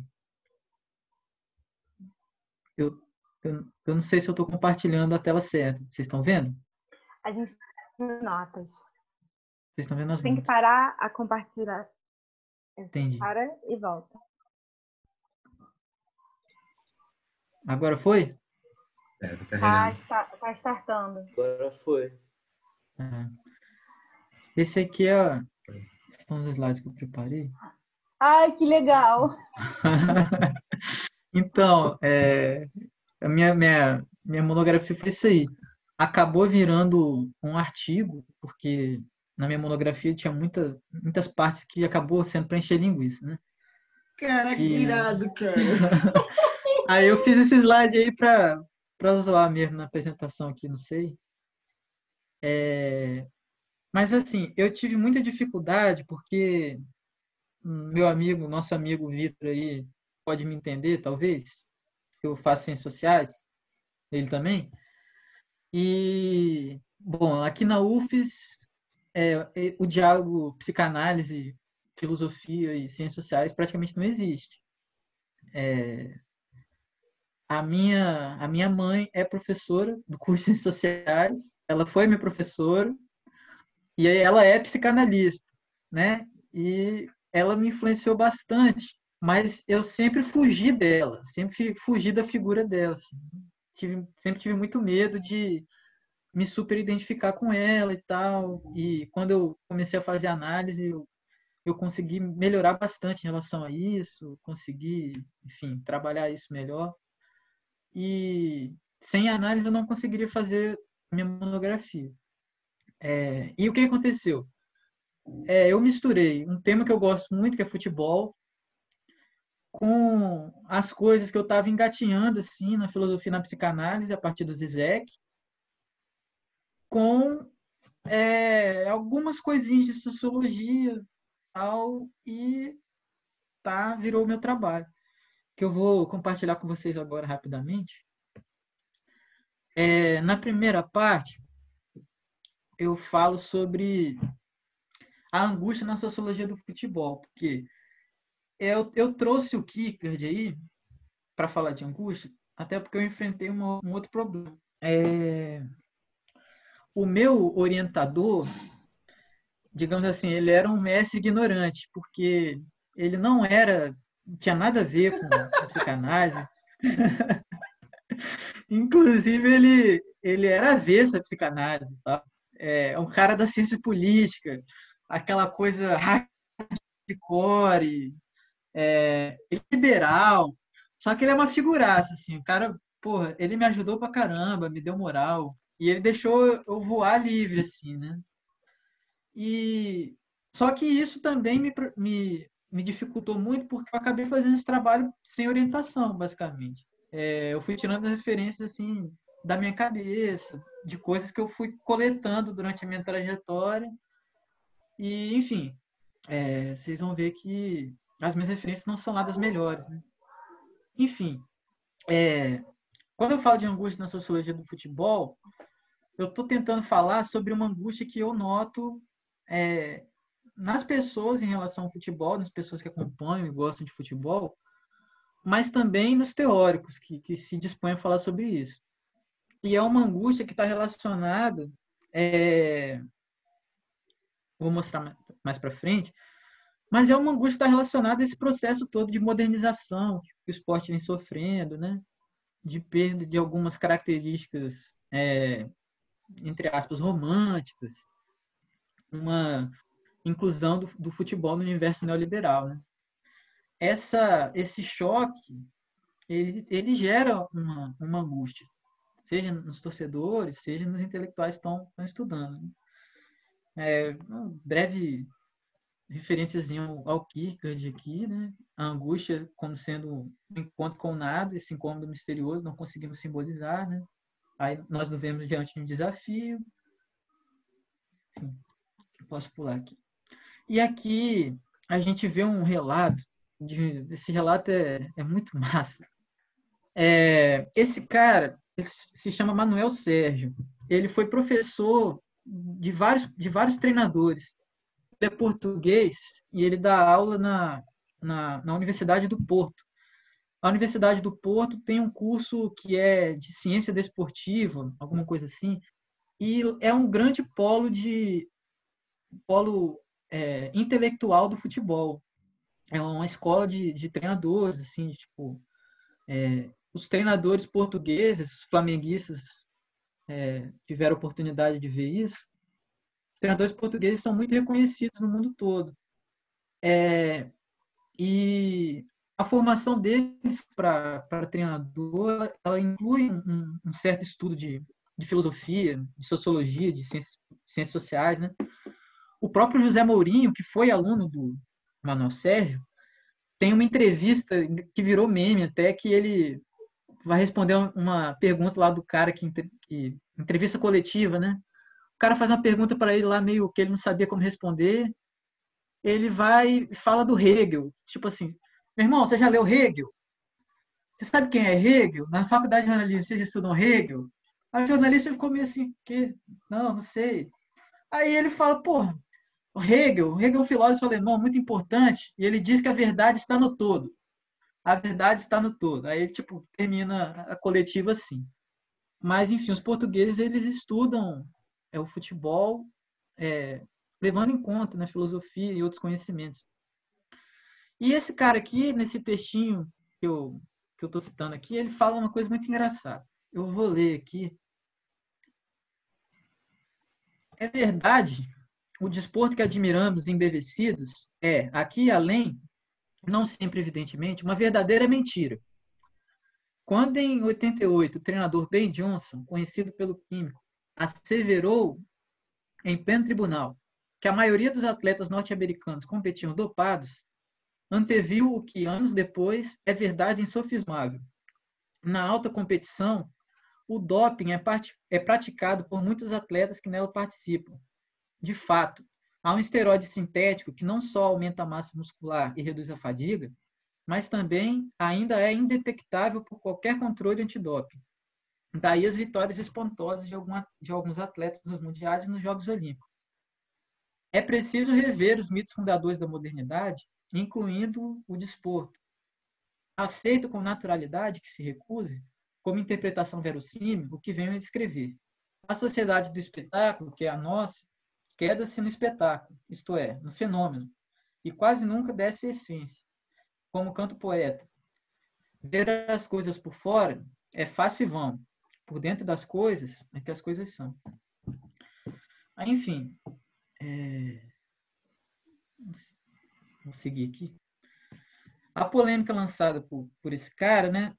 Eu, aí já sou eu falando, não é uma citação. Ela contém essa verdade obscena, essa verdade que choca. O fato de o futebol e outras modalidades esportivas, apesar de toda ideologia meritocrática, né, é, são competições na, nas quais só os, os, os, mais bem preparados obtêm sucesso. É, e mesmo quando isso não acontece, quando acontecem as famosas zebras, né, o futebol é um esporte que propicia muito isso, essas zebras, elas ou são cooptadas para a lógica meritocrática, que eu estou falando aqui que é uma lógica darwinista, né, ou acontece isso, ou é, é, esses casos isolados eles simplesmente não vão mais acontecer, né? E aí, enfim, a, a despeito desse caráter darwinista do futebol, que o Sérgio Manuel está se referindo, o que temos, na verdade, é uma competição de atletas, entre aspas, dopados, né? buscando um lugar de representatividade privilegiada na sociedade do espetáculo, cada vez mais ávidas por ídolos e celebridades. Né? O português está plenamente justificado nisso. Agora, a questão, e aqui já é a influência do Zizek, é, essa, esse ponto de vista desencantado do esporte não é a sua essência última. Na verdade, não há nada de oculto na narrativa a qual o autor se refere. Todos aqueles que acompanham e assistem o esporte de alto nível também se deparam com essa verdade obscena. Entretanto, silenciosamente aceitam este fato para poder se entregar à paixão pelo esporte sem sentir culpa.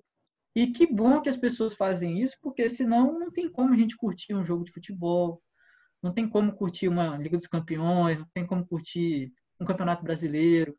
Se a gente for levar em conta todas as, atrocidades políticas que a CBF comete, ações cometem, corrupção envolvida no esporte, né? O, o, autor fala aqui, né? Se a gente for levar em conta todo o real do futebol, né? Não tem esporte, não tem diversão, não tem, não tem como, né? É, enfim, Porém, não se pode perder de vista que essa escolha não é feita de maneira racional, né? Ou seja, eu não escolho racionalmente ignorar toda, todas essas desgraças que ocorrem por trás do esporte, né? De maneira racional, né? É, o ponto é que sequer temos consciência de que percebemos esse caráter antiesportivo constituinte do próprio esporte. Nós abstraímos essa verdade angustiante, pois se fôssemos levar a sério a questão, né, acarretaria na perda de interesse. Vocês estão falando no chat aqui, deixa eu dar uma olhada. Acho que não é nada demais. Enfim, né? nada diferente aqui. É, vou seguir. Se vocês quiserem interromper, é só, só falar aí, tá, pessoal?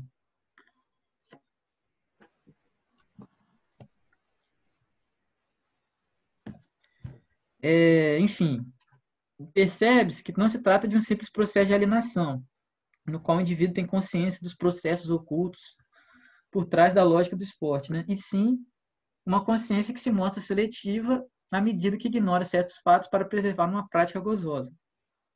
Então, nesse sentido, é plenamente possível entender essa relação com o esporte enquanto uma fantasia, né? Uma fantasia estruturante, de ordem consciente, né? Esse, esse trechinho aqui até o Zizek fala isso aqui em algum lugar, né? que o inconsciente é uma lógica externa à própria forma do pensamento. Essa fantasia, né, eu chamei de fantasia esportiva, não é uma coisa que se desfaz. Não adianta eu chegar para o meu avô e falar, vovô, é, por que, que você está assistindo o jogo, cara? É, 22 caras correndo atrás de uma bola, esses, esses caras aí tudo, tudo dopado, tudo tomando bomba para jogar, é, é, os clubes ganham dinheiro, é, superfaturando, enfim. Se eu chegar para o meu avô e falar todas essas podridões, ele vai falar, pô, beleza, é, agora sai da frente da TV que eu quero assistir meu jogo, sabe? É, enfim. Cara, você descreveu meu avô.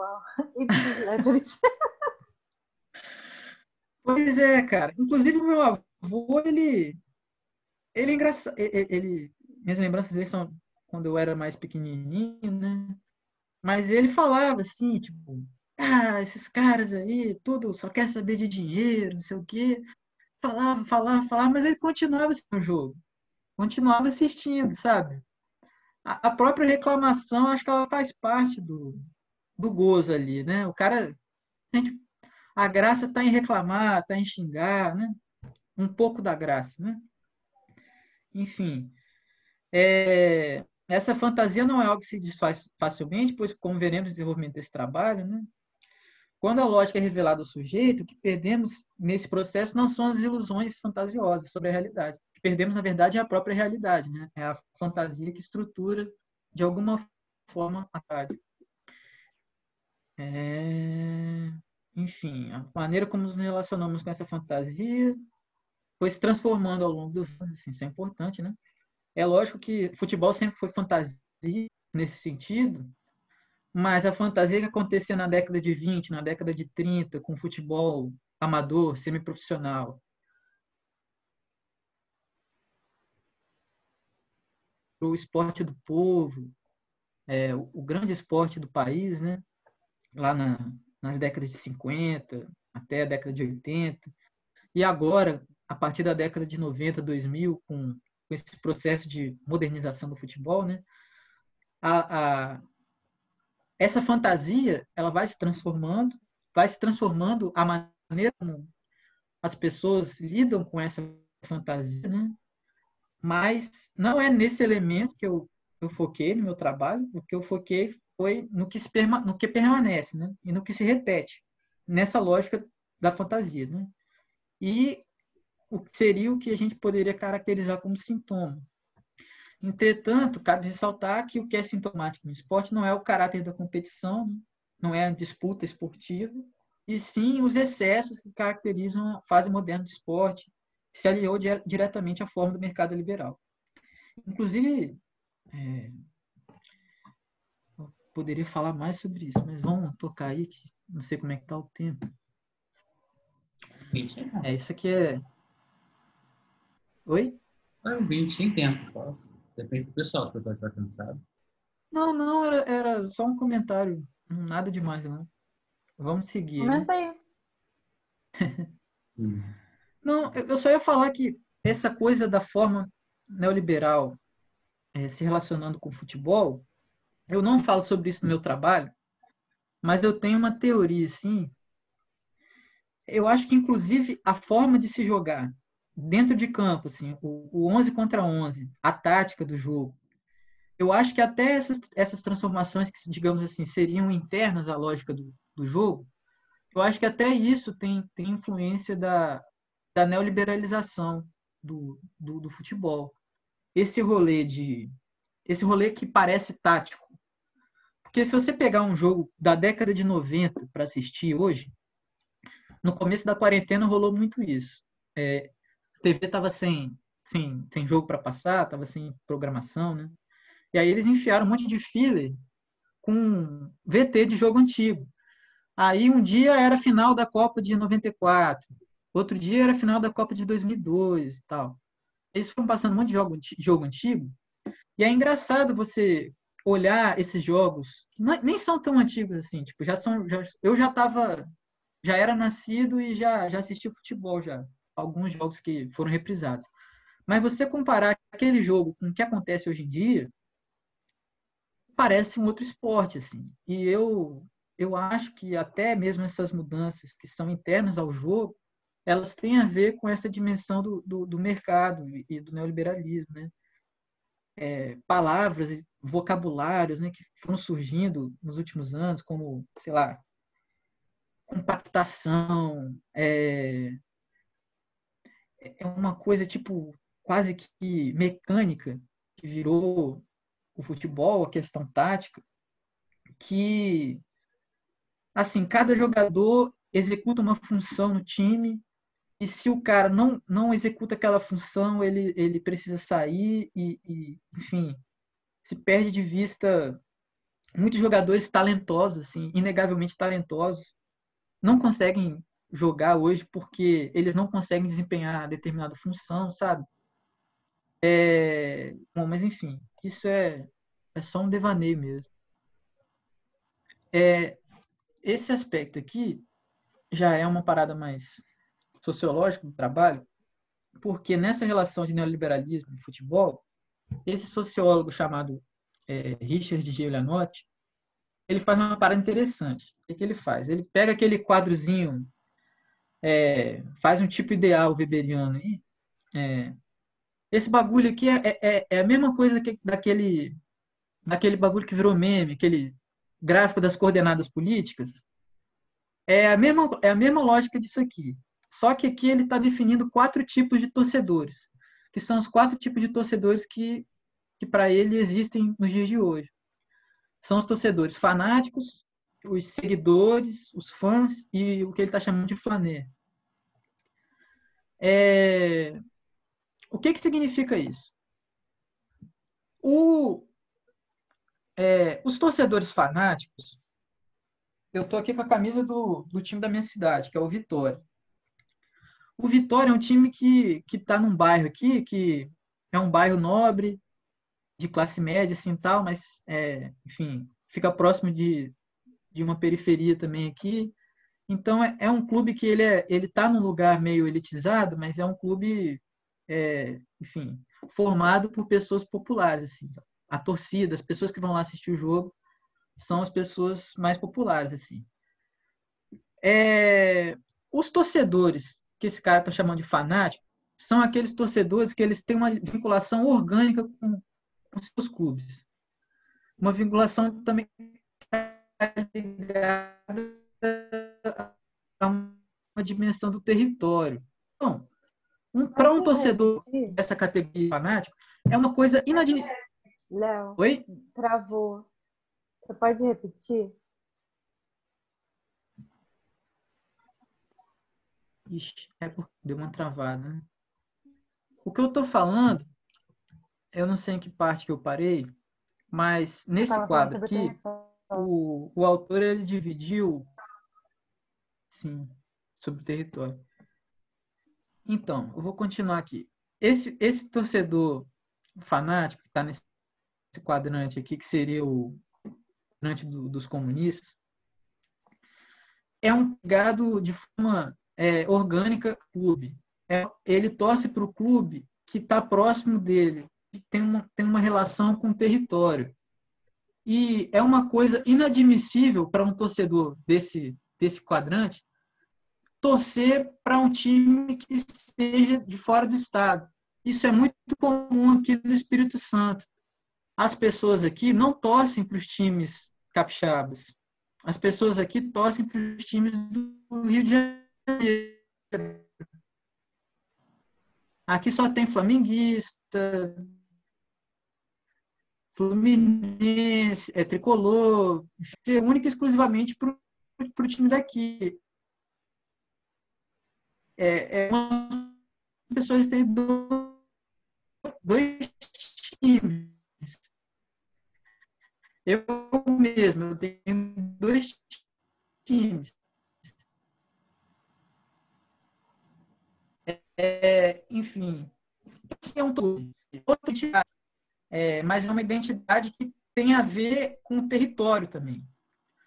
Já o torcedor desse quadrão de baixo, que seria um, um seguidor, ele é um cara que tá, ele, digamos assim, ele se identifica de maneira é, a partir da identidade com os clubes, mas é, a identidade dele não, não necessariamente está ligada a uma dimensão do território.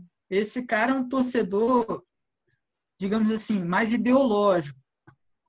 Ele pode torcer para o time da cidade dele, mas ele pode torcer também para um time que é de um outro estado, que ele se identifica com a história, ou que ele tem alguma memória afetiva, como é o meu caso, por exemplo. Eu torço para o Vitória aqui, mas eu torço para o Corinthians, porque o meu pai era palmeirense, eu gostava de sacanear ele, enfim, por outras coisas, sabe? É, esse, mas esses, o lance é que esses torcedores que estão do lado esquerdo do quadro, eles são torcedores que eles fundamentam da identidade.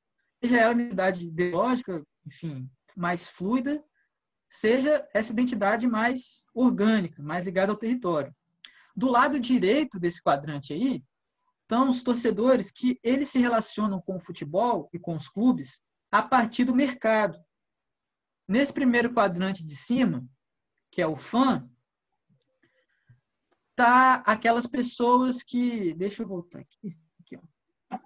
Bom, a relação com o futebol mediada pelo consumo de mercadorias relacionadas a seus ídolos. Então é aquele cara que vai no shopping compra uma camisa do Barcelona, é, começa a, a torcer para o Real Madrid porque é o time que ele joga no videogame, sabe? E a partir disso, sei lá, ele consome é, ele sabe tudo que acontece na rede social do Neymar, sabe? É esse tipo de torcedor. Que é um cara que não tá nem aí com a identidade, digamos assim, histórica do clube. Por exemplo, ele não, ele não tá nem aí se a Lazio é um time que é associada ao fascismo na Itália. Ele para Lazio porque, sei lá, porque joga um videogame. Esse, esse seria o fã na leitura do, do sociólogo aqui, do Dilanotti. E esse último quadrante, que é o, digamos assim, é o outright da, do rolê aqui, é o que ele está chamando né? que é, seria uma radicalização do, desse fã. Porque é o cara aqui que ele, não, ele, ele sequer gosta de futebol. Ele gosta do produto é, sei lá, um, é um potinho a jogo e sabe, é, ele é, é, um colecionador de experiências, né? Eu acho que esse, esse termo flané significa um pouco isso. É um cara que tem futebol como mais uma forma de colecionar experiências. Então, ele é um cara que ele, ele sequer liga para o jogo, sequer liga para aspectos. Acho que eu estou travando também. Enfim, é, só para concluir, eu não sei tipo até onde vocês ouviram. Não, mas só para concluir. Eu gosto tudo. Eu gosto tudo. É, então, essa, essa parte aqui já, já, já deu para entender pelo menos. Mas esse, esse torcedor aqui, esse o lado direito são os torcedores que se relacionam com o futebol a partir do mercado, do consumo, e o, o, o lado esquerdo se relacionaria mais a partir da identidade. Então. Bom, é faneiro isso aí. Agora voltando. Oi? De onde vem essa palavra aí? Flaneiro. Oi? De onde vem essa palavra? Tá Cara, isso aí é um negócio que veio de um poeta. Eu, eu não lembro muito bem, mas acho que é o Baudelaire. Ele falava nessa figura do, do flaneiro aí. É como se fosse a gente poderia traduzir como cosmopolita. É uma figura assim, é. cosmopolita, um cara que é, ele não está ligado a território nem, nem mesmo assim no país dele. É um cara que um dia está em Nova York, ele está, sei lá, no Japão, áreas, ou enfim, gente que tem grana. Tem a ver com isso. Bom, mas agora voltando para o meu tema, mais é, até deixando para trás esse, esse gráfico aí, essa parada, a preocupação desse cara aí, desse, desse autor, é com o futuro do torcedor fanático, né? Que é o cara que torce para o time da cidade, é, que está ligado de maneira orgânica ao seu clube. Para o autor, essa figura é peça essencial para o fenômeno do futebol, né? Ora, o torcedor fanático é aquele que frequentador assíduo nos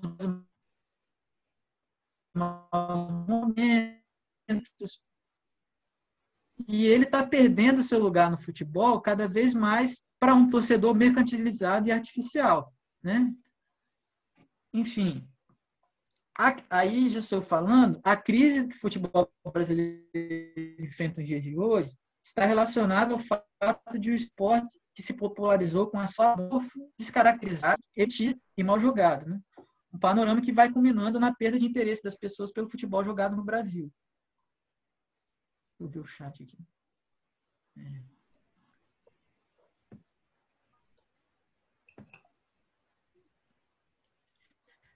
É...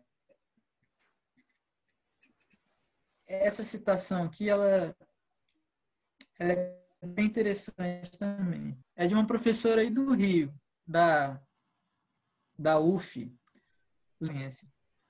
Ball é um exemplo interessante para pensarmos os sentidos no moderno. Há vários sentidos que o moderno pode adquirir de acordo com diferentes necessidades.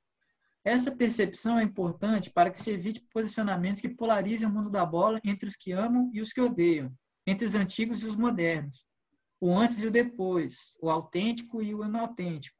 A história do futebol nos mostra o contrário e não, não nos permite cair nas armadilhas do saudosismo. Então, um impasse que a gente vive hoje no futebol brasileiro está né, tá, tá relacionado a essa questão do, do, do lema gremiciano, né, que o velho não morreu e o novo não nasceu. Ou seja, o, o futebol mais, é, mais um amador do Brasil até os anos 90, vai até os anos 2000 um pouquinho, esse futebol ele, ele acabou, assim, né? Dizer, é, é uma pessoa agonizando. Mas esse, esse, ao mesmo tempo, esse, esse novo futebol, esse, esse, futebol totalmente mercantilizado, ele ainda não nasceu aqui. A gente está meio nesse interregno, e, é, onde o velho não morreu, o novo não nasceu, né? Então, mas aí que é, eu, eu digo que esse processo descrito pelo autor é gravíssimo, né, tendo em conta a, a, descaracterização pela qual o futebol vem passando na modernidade, na pós-modernidade, né? A reação a todo esse movimento por parte de torcedores, jornalistas, inclusive intelectuais, tem sido contraproducente. Precisamos aprender a conviver com o fato de que o futebol do século XX não existe mais, tentando atribuir um sentido para as novas formas de torcer e vivenciar o esporte. É, o que eu estou tentando dizer aqui não é que a gente tem que simplesmente abraçar essa, essas aberrações que estão surgindo junto com o neoliberalismo no futebol, né? Mas também eu estou tentando criticar essa galera do ódio eterno ao futebol moderno, que, digamos assim, se coloca contra todas essas mudanças que vêm acontecendo, mas se mostra incapaz de propor algo. É, e se mostra incapaz de, sabe, de, de simbolizar o que está rolando. Aí eu já já começa a, a, a botar, tipo assim, o, o povo em cima do burrinho lá no deserto, né? Já começa a falar um pouquinho de psicanálise, sem entender nada do assunto. Enfim, para a teoria psicanalítica, este processo para o qual o futebol está passando tem um nome. Aí eu cito um artigo desses caras aí, que eu não sei quem é, mas é, na época eu só digitei no Google lá, fora clusão, foi um conceito que eu ouvi do, do Christian Dunker em algum vídeo. E, de acordo com ele, assim, o que eu entendi mais ou menos, eu achei que tivesse a ver com o que eu estava falando lá no meu trabalho. E aí eu pesquisei esse artigo aí, os caras deram uma definiçãozinha. Né? Fora cluir consiste em expulsar alguém ou alguma coisa para fora dos limites de um reino, de um indivíduo, ou de um princípio abstrato como tal, a vida ou a liberdade. Fora cluir implica também qualquer que, o lugar, qualquer que ele seja, do qual se é expulso, seja fechado para todo sempre. Fora cluir consiste, pois, afinal, em expulsar alguém para das leis da linguagem. Então, fora clusão é isso. Estamos perdendo a capacidade de simbolizar o que conhecemos como futebol, pois a sua dimensão essencial já foi comprometida. Está sendo expulsa para fora das leis da linguagem, com o advento do chamado futebol moderno, essa perda do registro simbólico do futebol, entendido como uma ideologia estruturante da realidade brasileira, é perigosa. Né? Aquilo que não é simbolizado retorna de alguma forma. Aí aqui eu vou fazer um salto gigante no meu trabalho, porque a partir desse momento, já que eu falo de ideologia, eu vou fazer um estudo de ideologia usando dois autores. O Michel Lovy, que é um sociólogo conhecido e que me influenciou muito assim no primeiro momento, é, a partir daquele livrinho chamado As Aventuras de Karl Marx contra o Barão de Munchausen, que é um ensaio sobre sociologia do conhecimento, que ele fala um pouco sobre ideologia, fala um pouco sobre os três clássicos, Durkheim, Marx e Weber, enfim, fala umas coisinhas assim. Só que é, no meu trabalho eu faço meio que uma crítica ao Michel Louvi, porque eu estou comparando o conceito de ideologia que ele traz nesse livrinho com o conceito de ideologia do Zizek, que na minha visão é um conceito mais abrangente, é um conceito que, enfim, a gente consegue pensar em, em, vários fenômenos, né? em vários fenômenos, porque é um conceito que de, dá conta de tratar de aspectos que, digamos assim, são subjetivos, né? e que a sociologia tem pouca preocupação. Mas eu vou pular essa parte, né? porque essa não é a parte que eu, que eu gostaria de, de focar, né? e porque é aqui que eu, que eu falo do texto que o Gabriel falou, do como Marx inventou o sintoma. Mas, de qualquer forma, isso vai aparecer na minha conclusão, que é, é para onde eu vou pular aqui.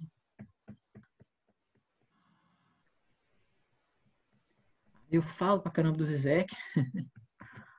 Aí, aqui, ó, os traumas da seleção brasileira. Eu venho falando lá no, no início que eu apresentei para vocês da angústia na, na sociologia do futebol. É uma angústia que eu percebi assim, seja em torcedores, seja em na imprensa, nos analistas, né? E só que eu, eu tentei dar a entender assim que é uma angústia que ela se espalha não só para quem, para o público do futebol, mas é uma angústia que se espalha é, para todo mundo, porque eu acho que é uma angústia que tem a ver não apenas com, enfim, com o futebol só, mas eu acho que é algo que tem a ver com a sociedade brasileira, né? E aí, para tentar mostrar isso, eu pego o exemplo da seleção brasileira para falar um pouco sobre como que essas angústias e esses traumas é, elas se manifestam no esporte. Mas elas se manifestam no esporte e a minha tentativa é fazer com que isso possa res, é, como é que é o ressonância, né? A minha tentativa é mostrar como que a partir como que identificando os traumas da seleção brasileira, a gente pode pensar em traumas e em questões complexas que dizem respeito à realidade do Brasil e não apenas no que diz respeito ao futebol, mas no que diz respeito à nossa história, o nosso processo de formação social, né? E de formação subjetiva do, de um povo, né? Que não existe povo brasileiro. O, o Brasil é um erro. O Brasil não deveria existir, porque o que existia era lá no, no Império, né? Um monte de, de regiõezinhas e durante o período regencial e o período do, do Dom Pedro II, foi a custo de muito sangue que esse país se manteve unido com um território tão grande, né? A gente estudando, estudando a história do Brasil, a gente percebe isso. É, enfim, foi a custo de muito ferro e sangue que, que o Brasil existe. São muitos traumas, né? Quem se fala escravidão, né? A, nossa Senhora, o processo de formação social brasileiro é horrível. É uma coisa muito traumática. Mas, enfim.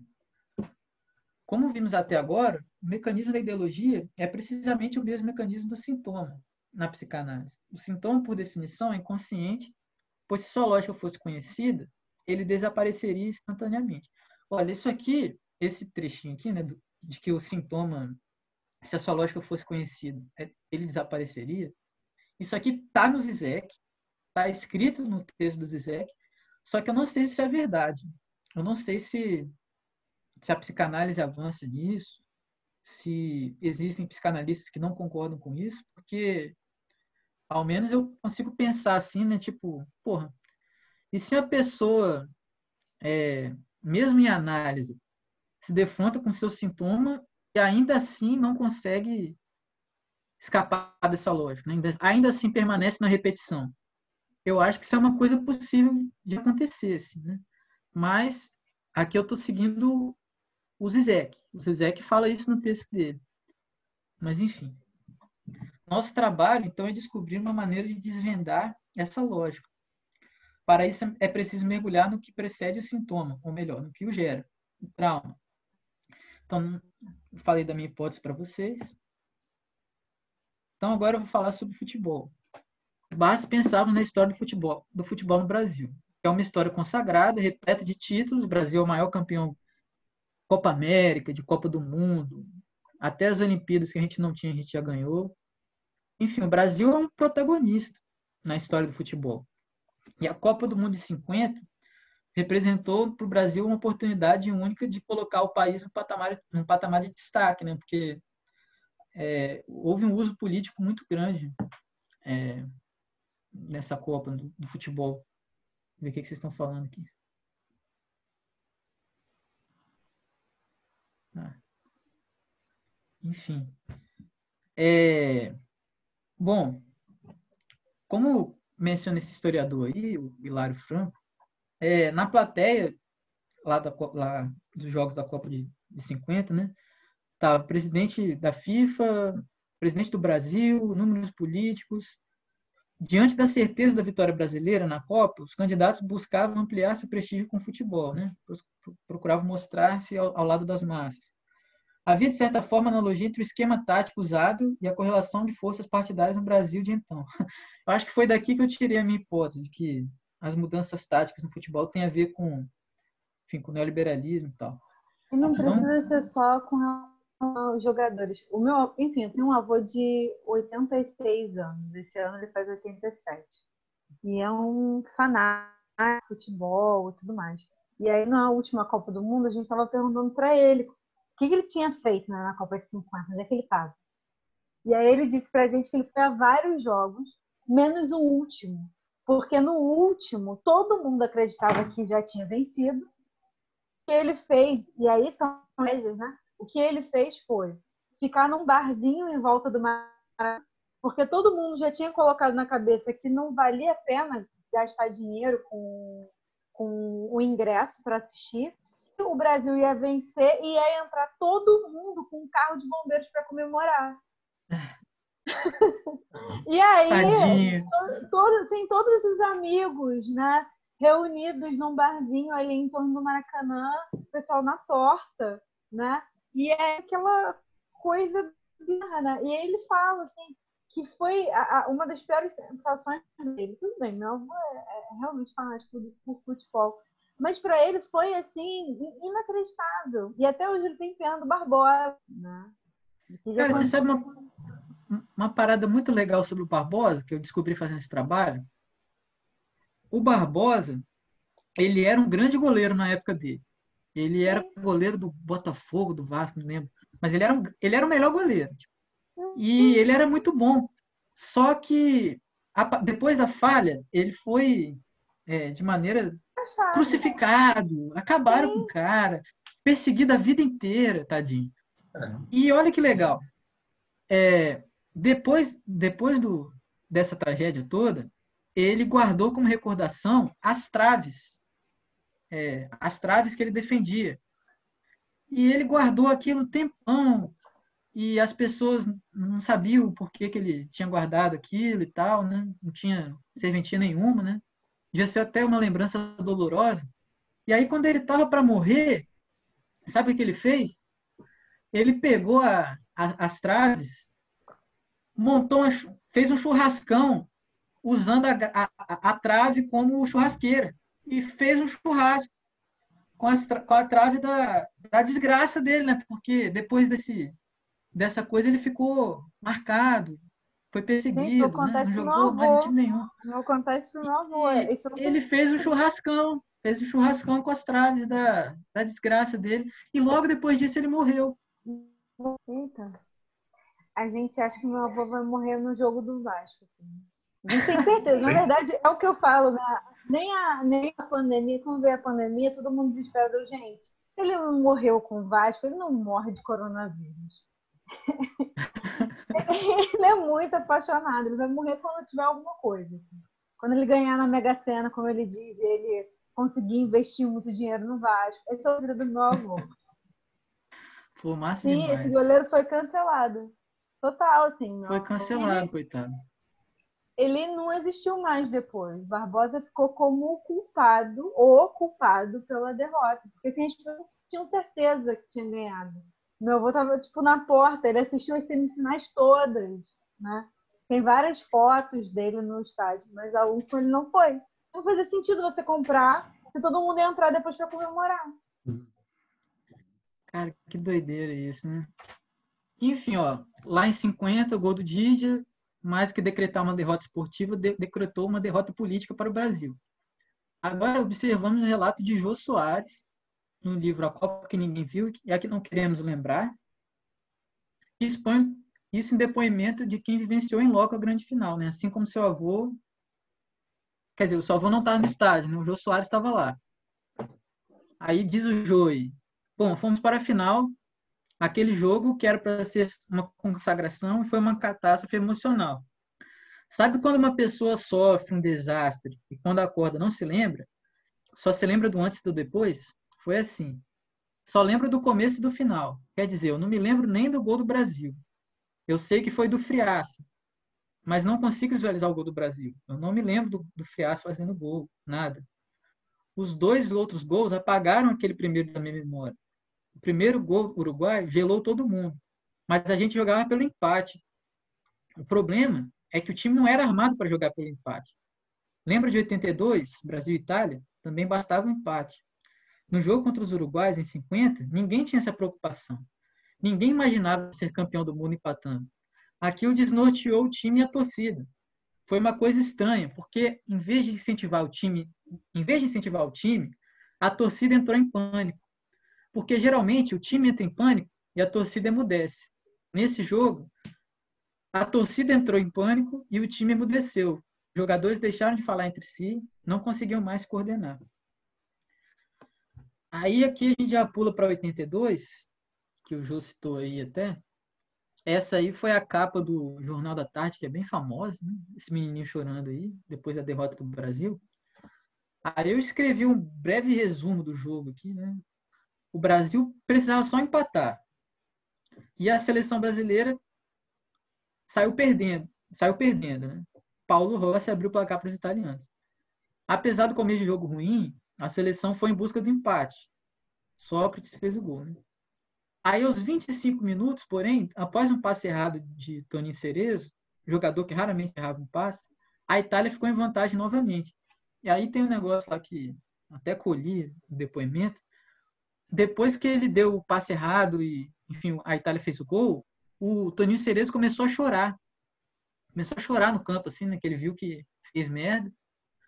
E o Júnior, que é comentarista da Globo, na época ele era o lateral esquerdo do time, deu um esporro nele, falando assim: é, para de chorar, de chorar, o Toninho. Isso aqui é um jogo para homem. Se você não parar de chorar, eu vou te meter a porrada. Se você, enfim, se não tá bem, pede para sair e tal. É, deu esporro no, no Toninho Cerezo, o Júnior. É, então havia terminado o, o primeiro tempo com o Brasil em desvantagem, precisando empatar.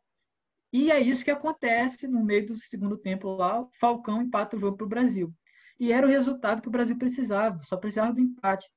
Só que minutos depois, o Paulo Rossi, né, ele fez os três gols, foi o grande carrasco do, do Brasil, e acabou decretando a derrota da seleção brasileira, que foi uma seleção que entrou para a história pela, pela forma como jogava, né, futebol arte, blá blá blá.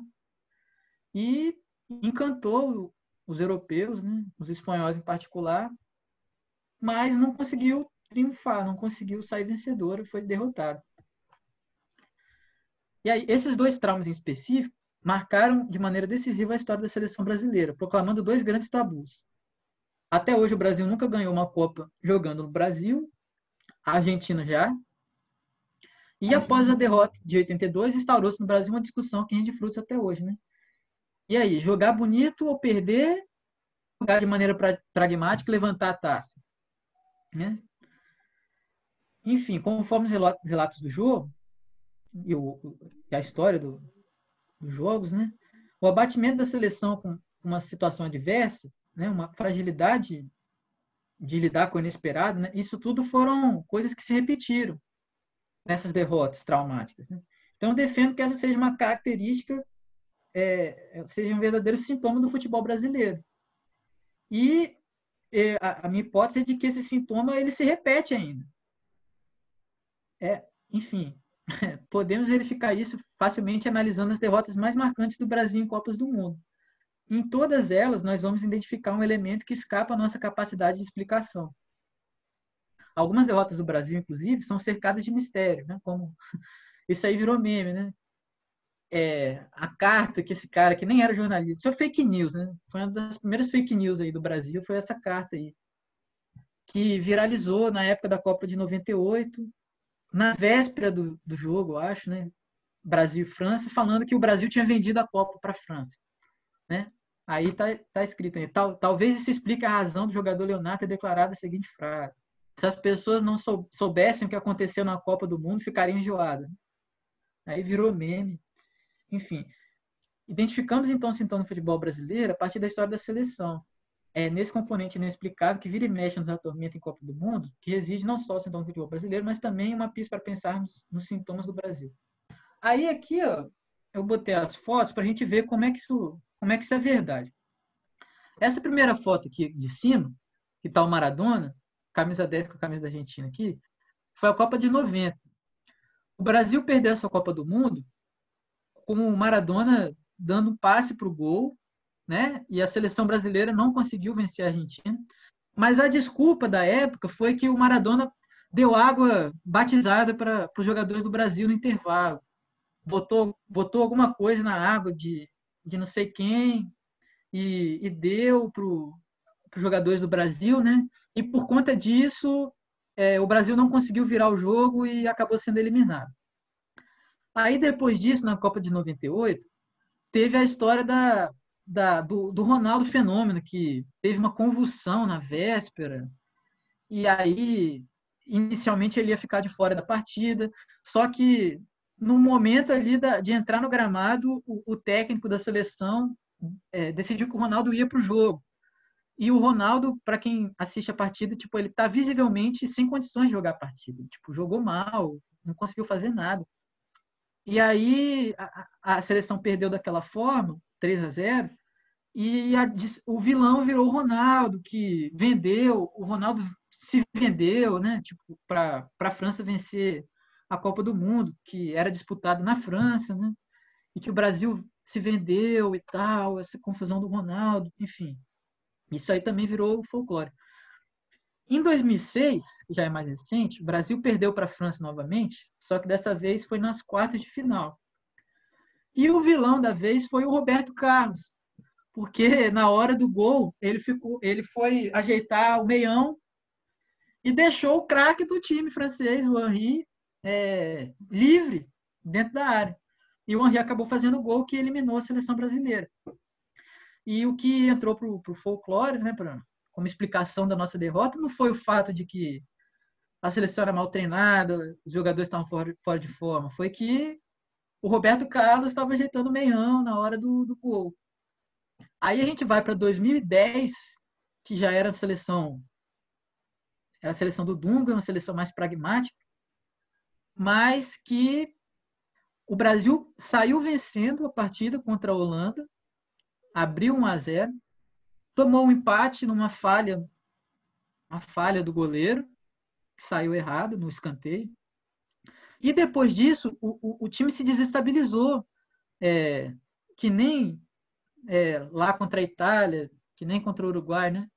Depois de tomar um empate, o time se desestabilizou. O Felipe Melo, que era um cara destemperado, é, acabou sendo expulso. E a partir disso, o Brasil não conseguiu, enfim, voltar para o jogo, acabou tomando a virada e o Brasil foi eliminado da Copa do Mundo por 2 a 1 O 7 a 1 a gente não precisa nem falar, né? O 7 eu botei a imagem do Davi Luiz chorando aqui, porque foi uma coisa que, que me impactou muito. Na época eu já já estava tava no terceiro ano assim, da, do ensino médio. E é, eu entrei na onda do, do Brasil ali em 2014, né? Tipo, é, torcendo muito para a seleção.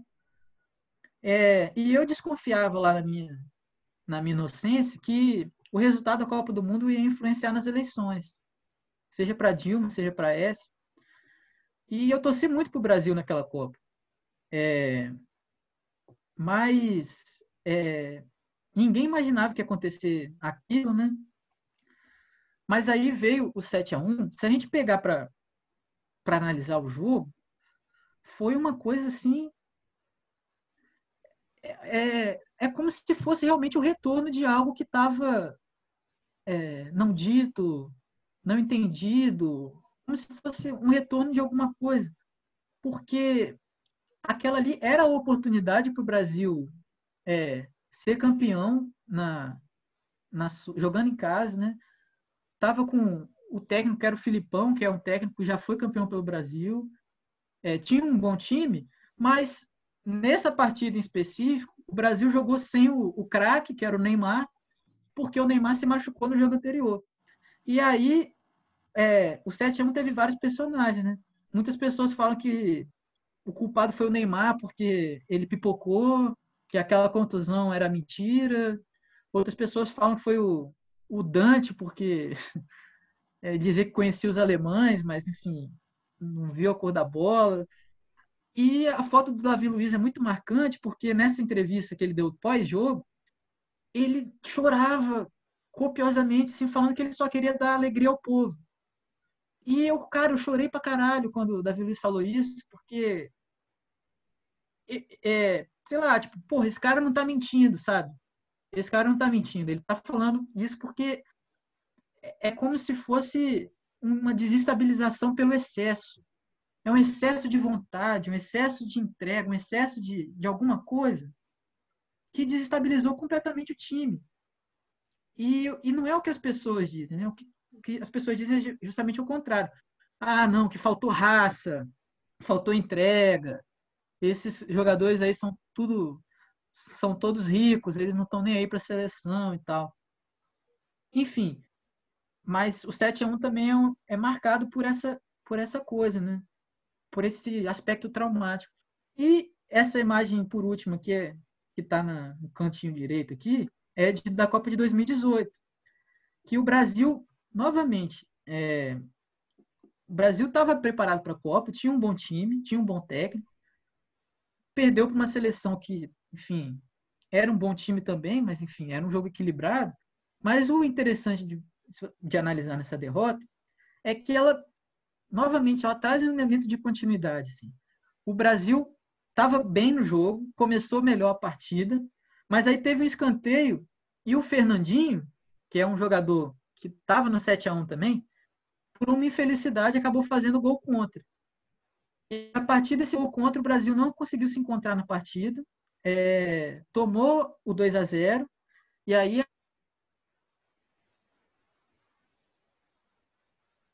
e acabou eliminado da Copa do Mundo, né? Então, é, caminhando para o final aqui, é, percebemos que nesse emaranhado de conspirações, né, a mensagem escondida por trás dessas, dessas justificativas mirabolantes é de que algo aconteceu, mas nós não sabemos o que é. No entanto, essa coisa é clara, uma coisa é clara, né? Foi esse algo o responsável por nossa derrota.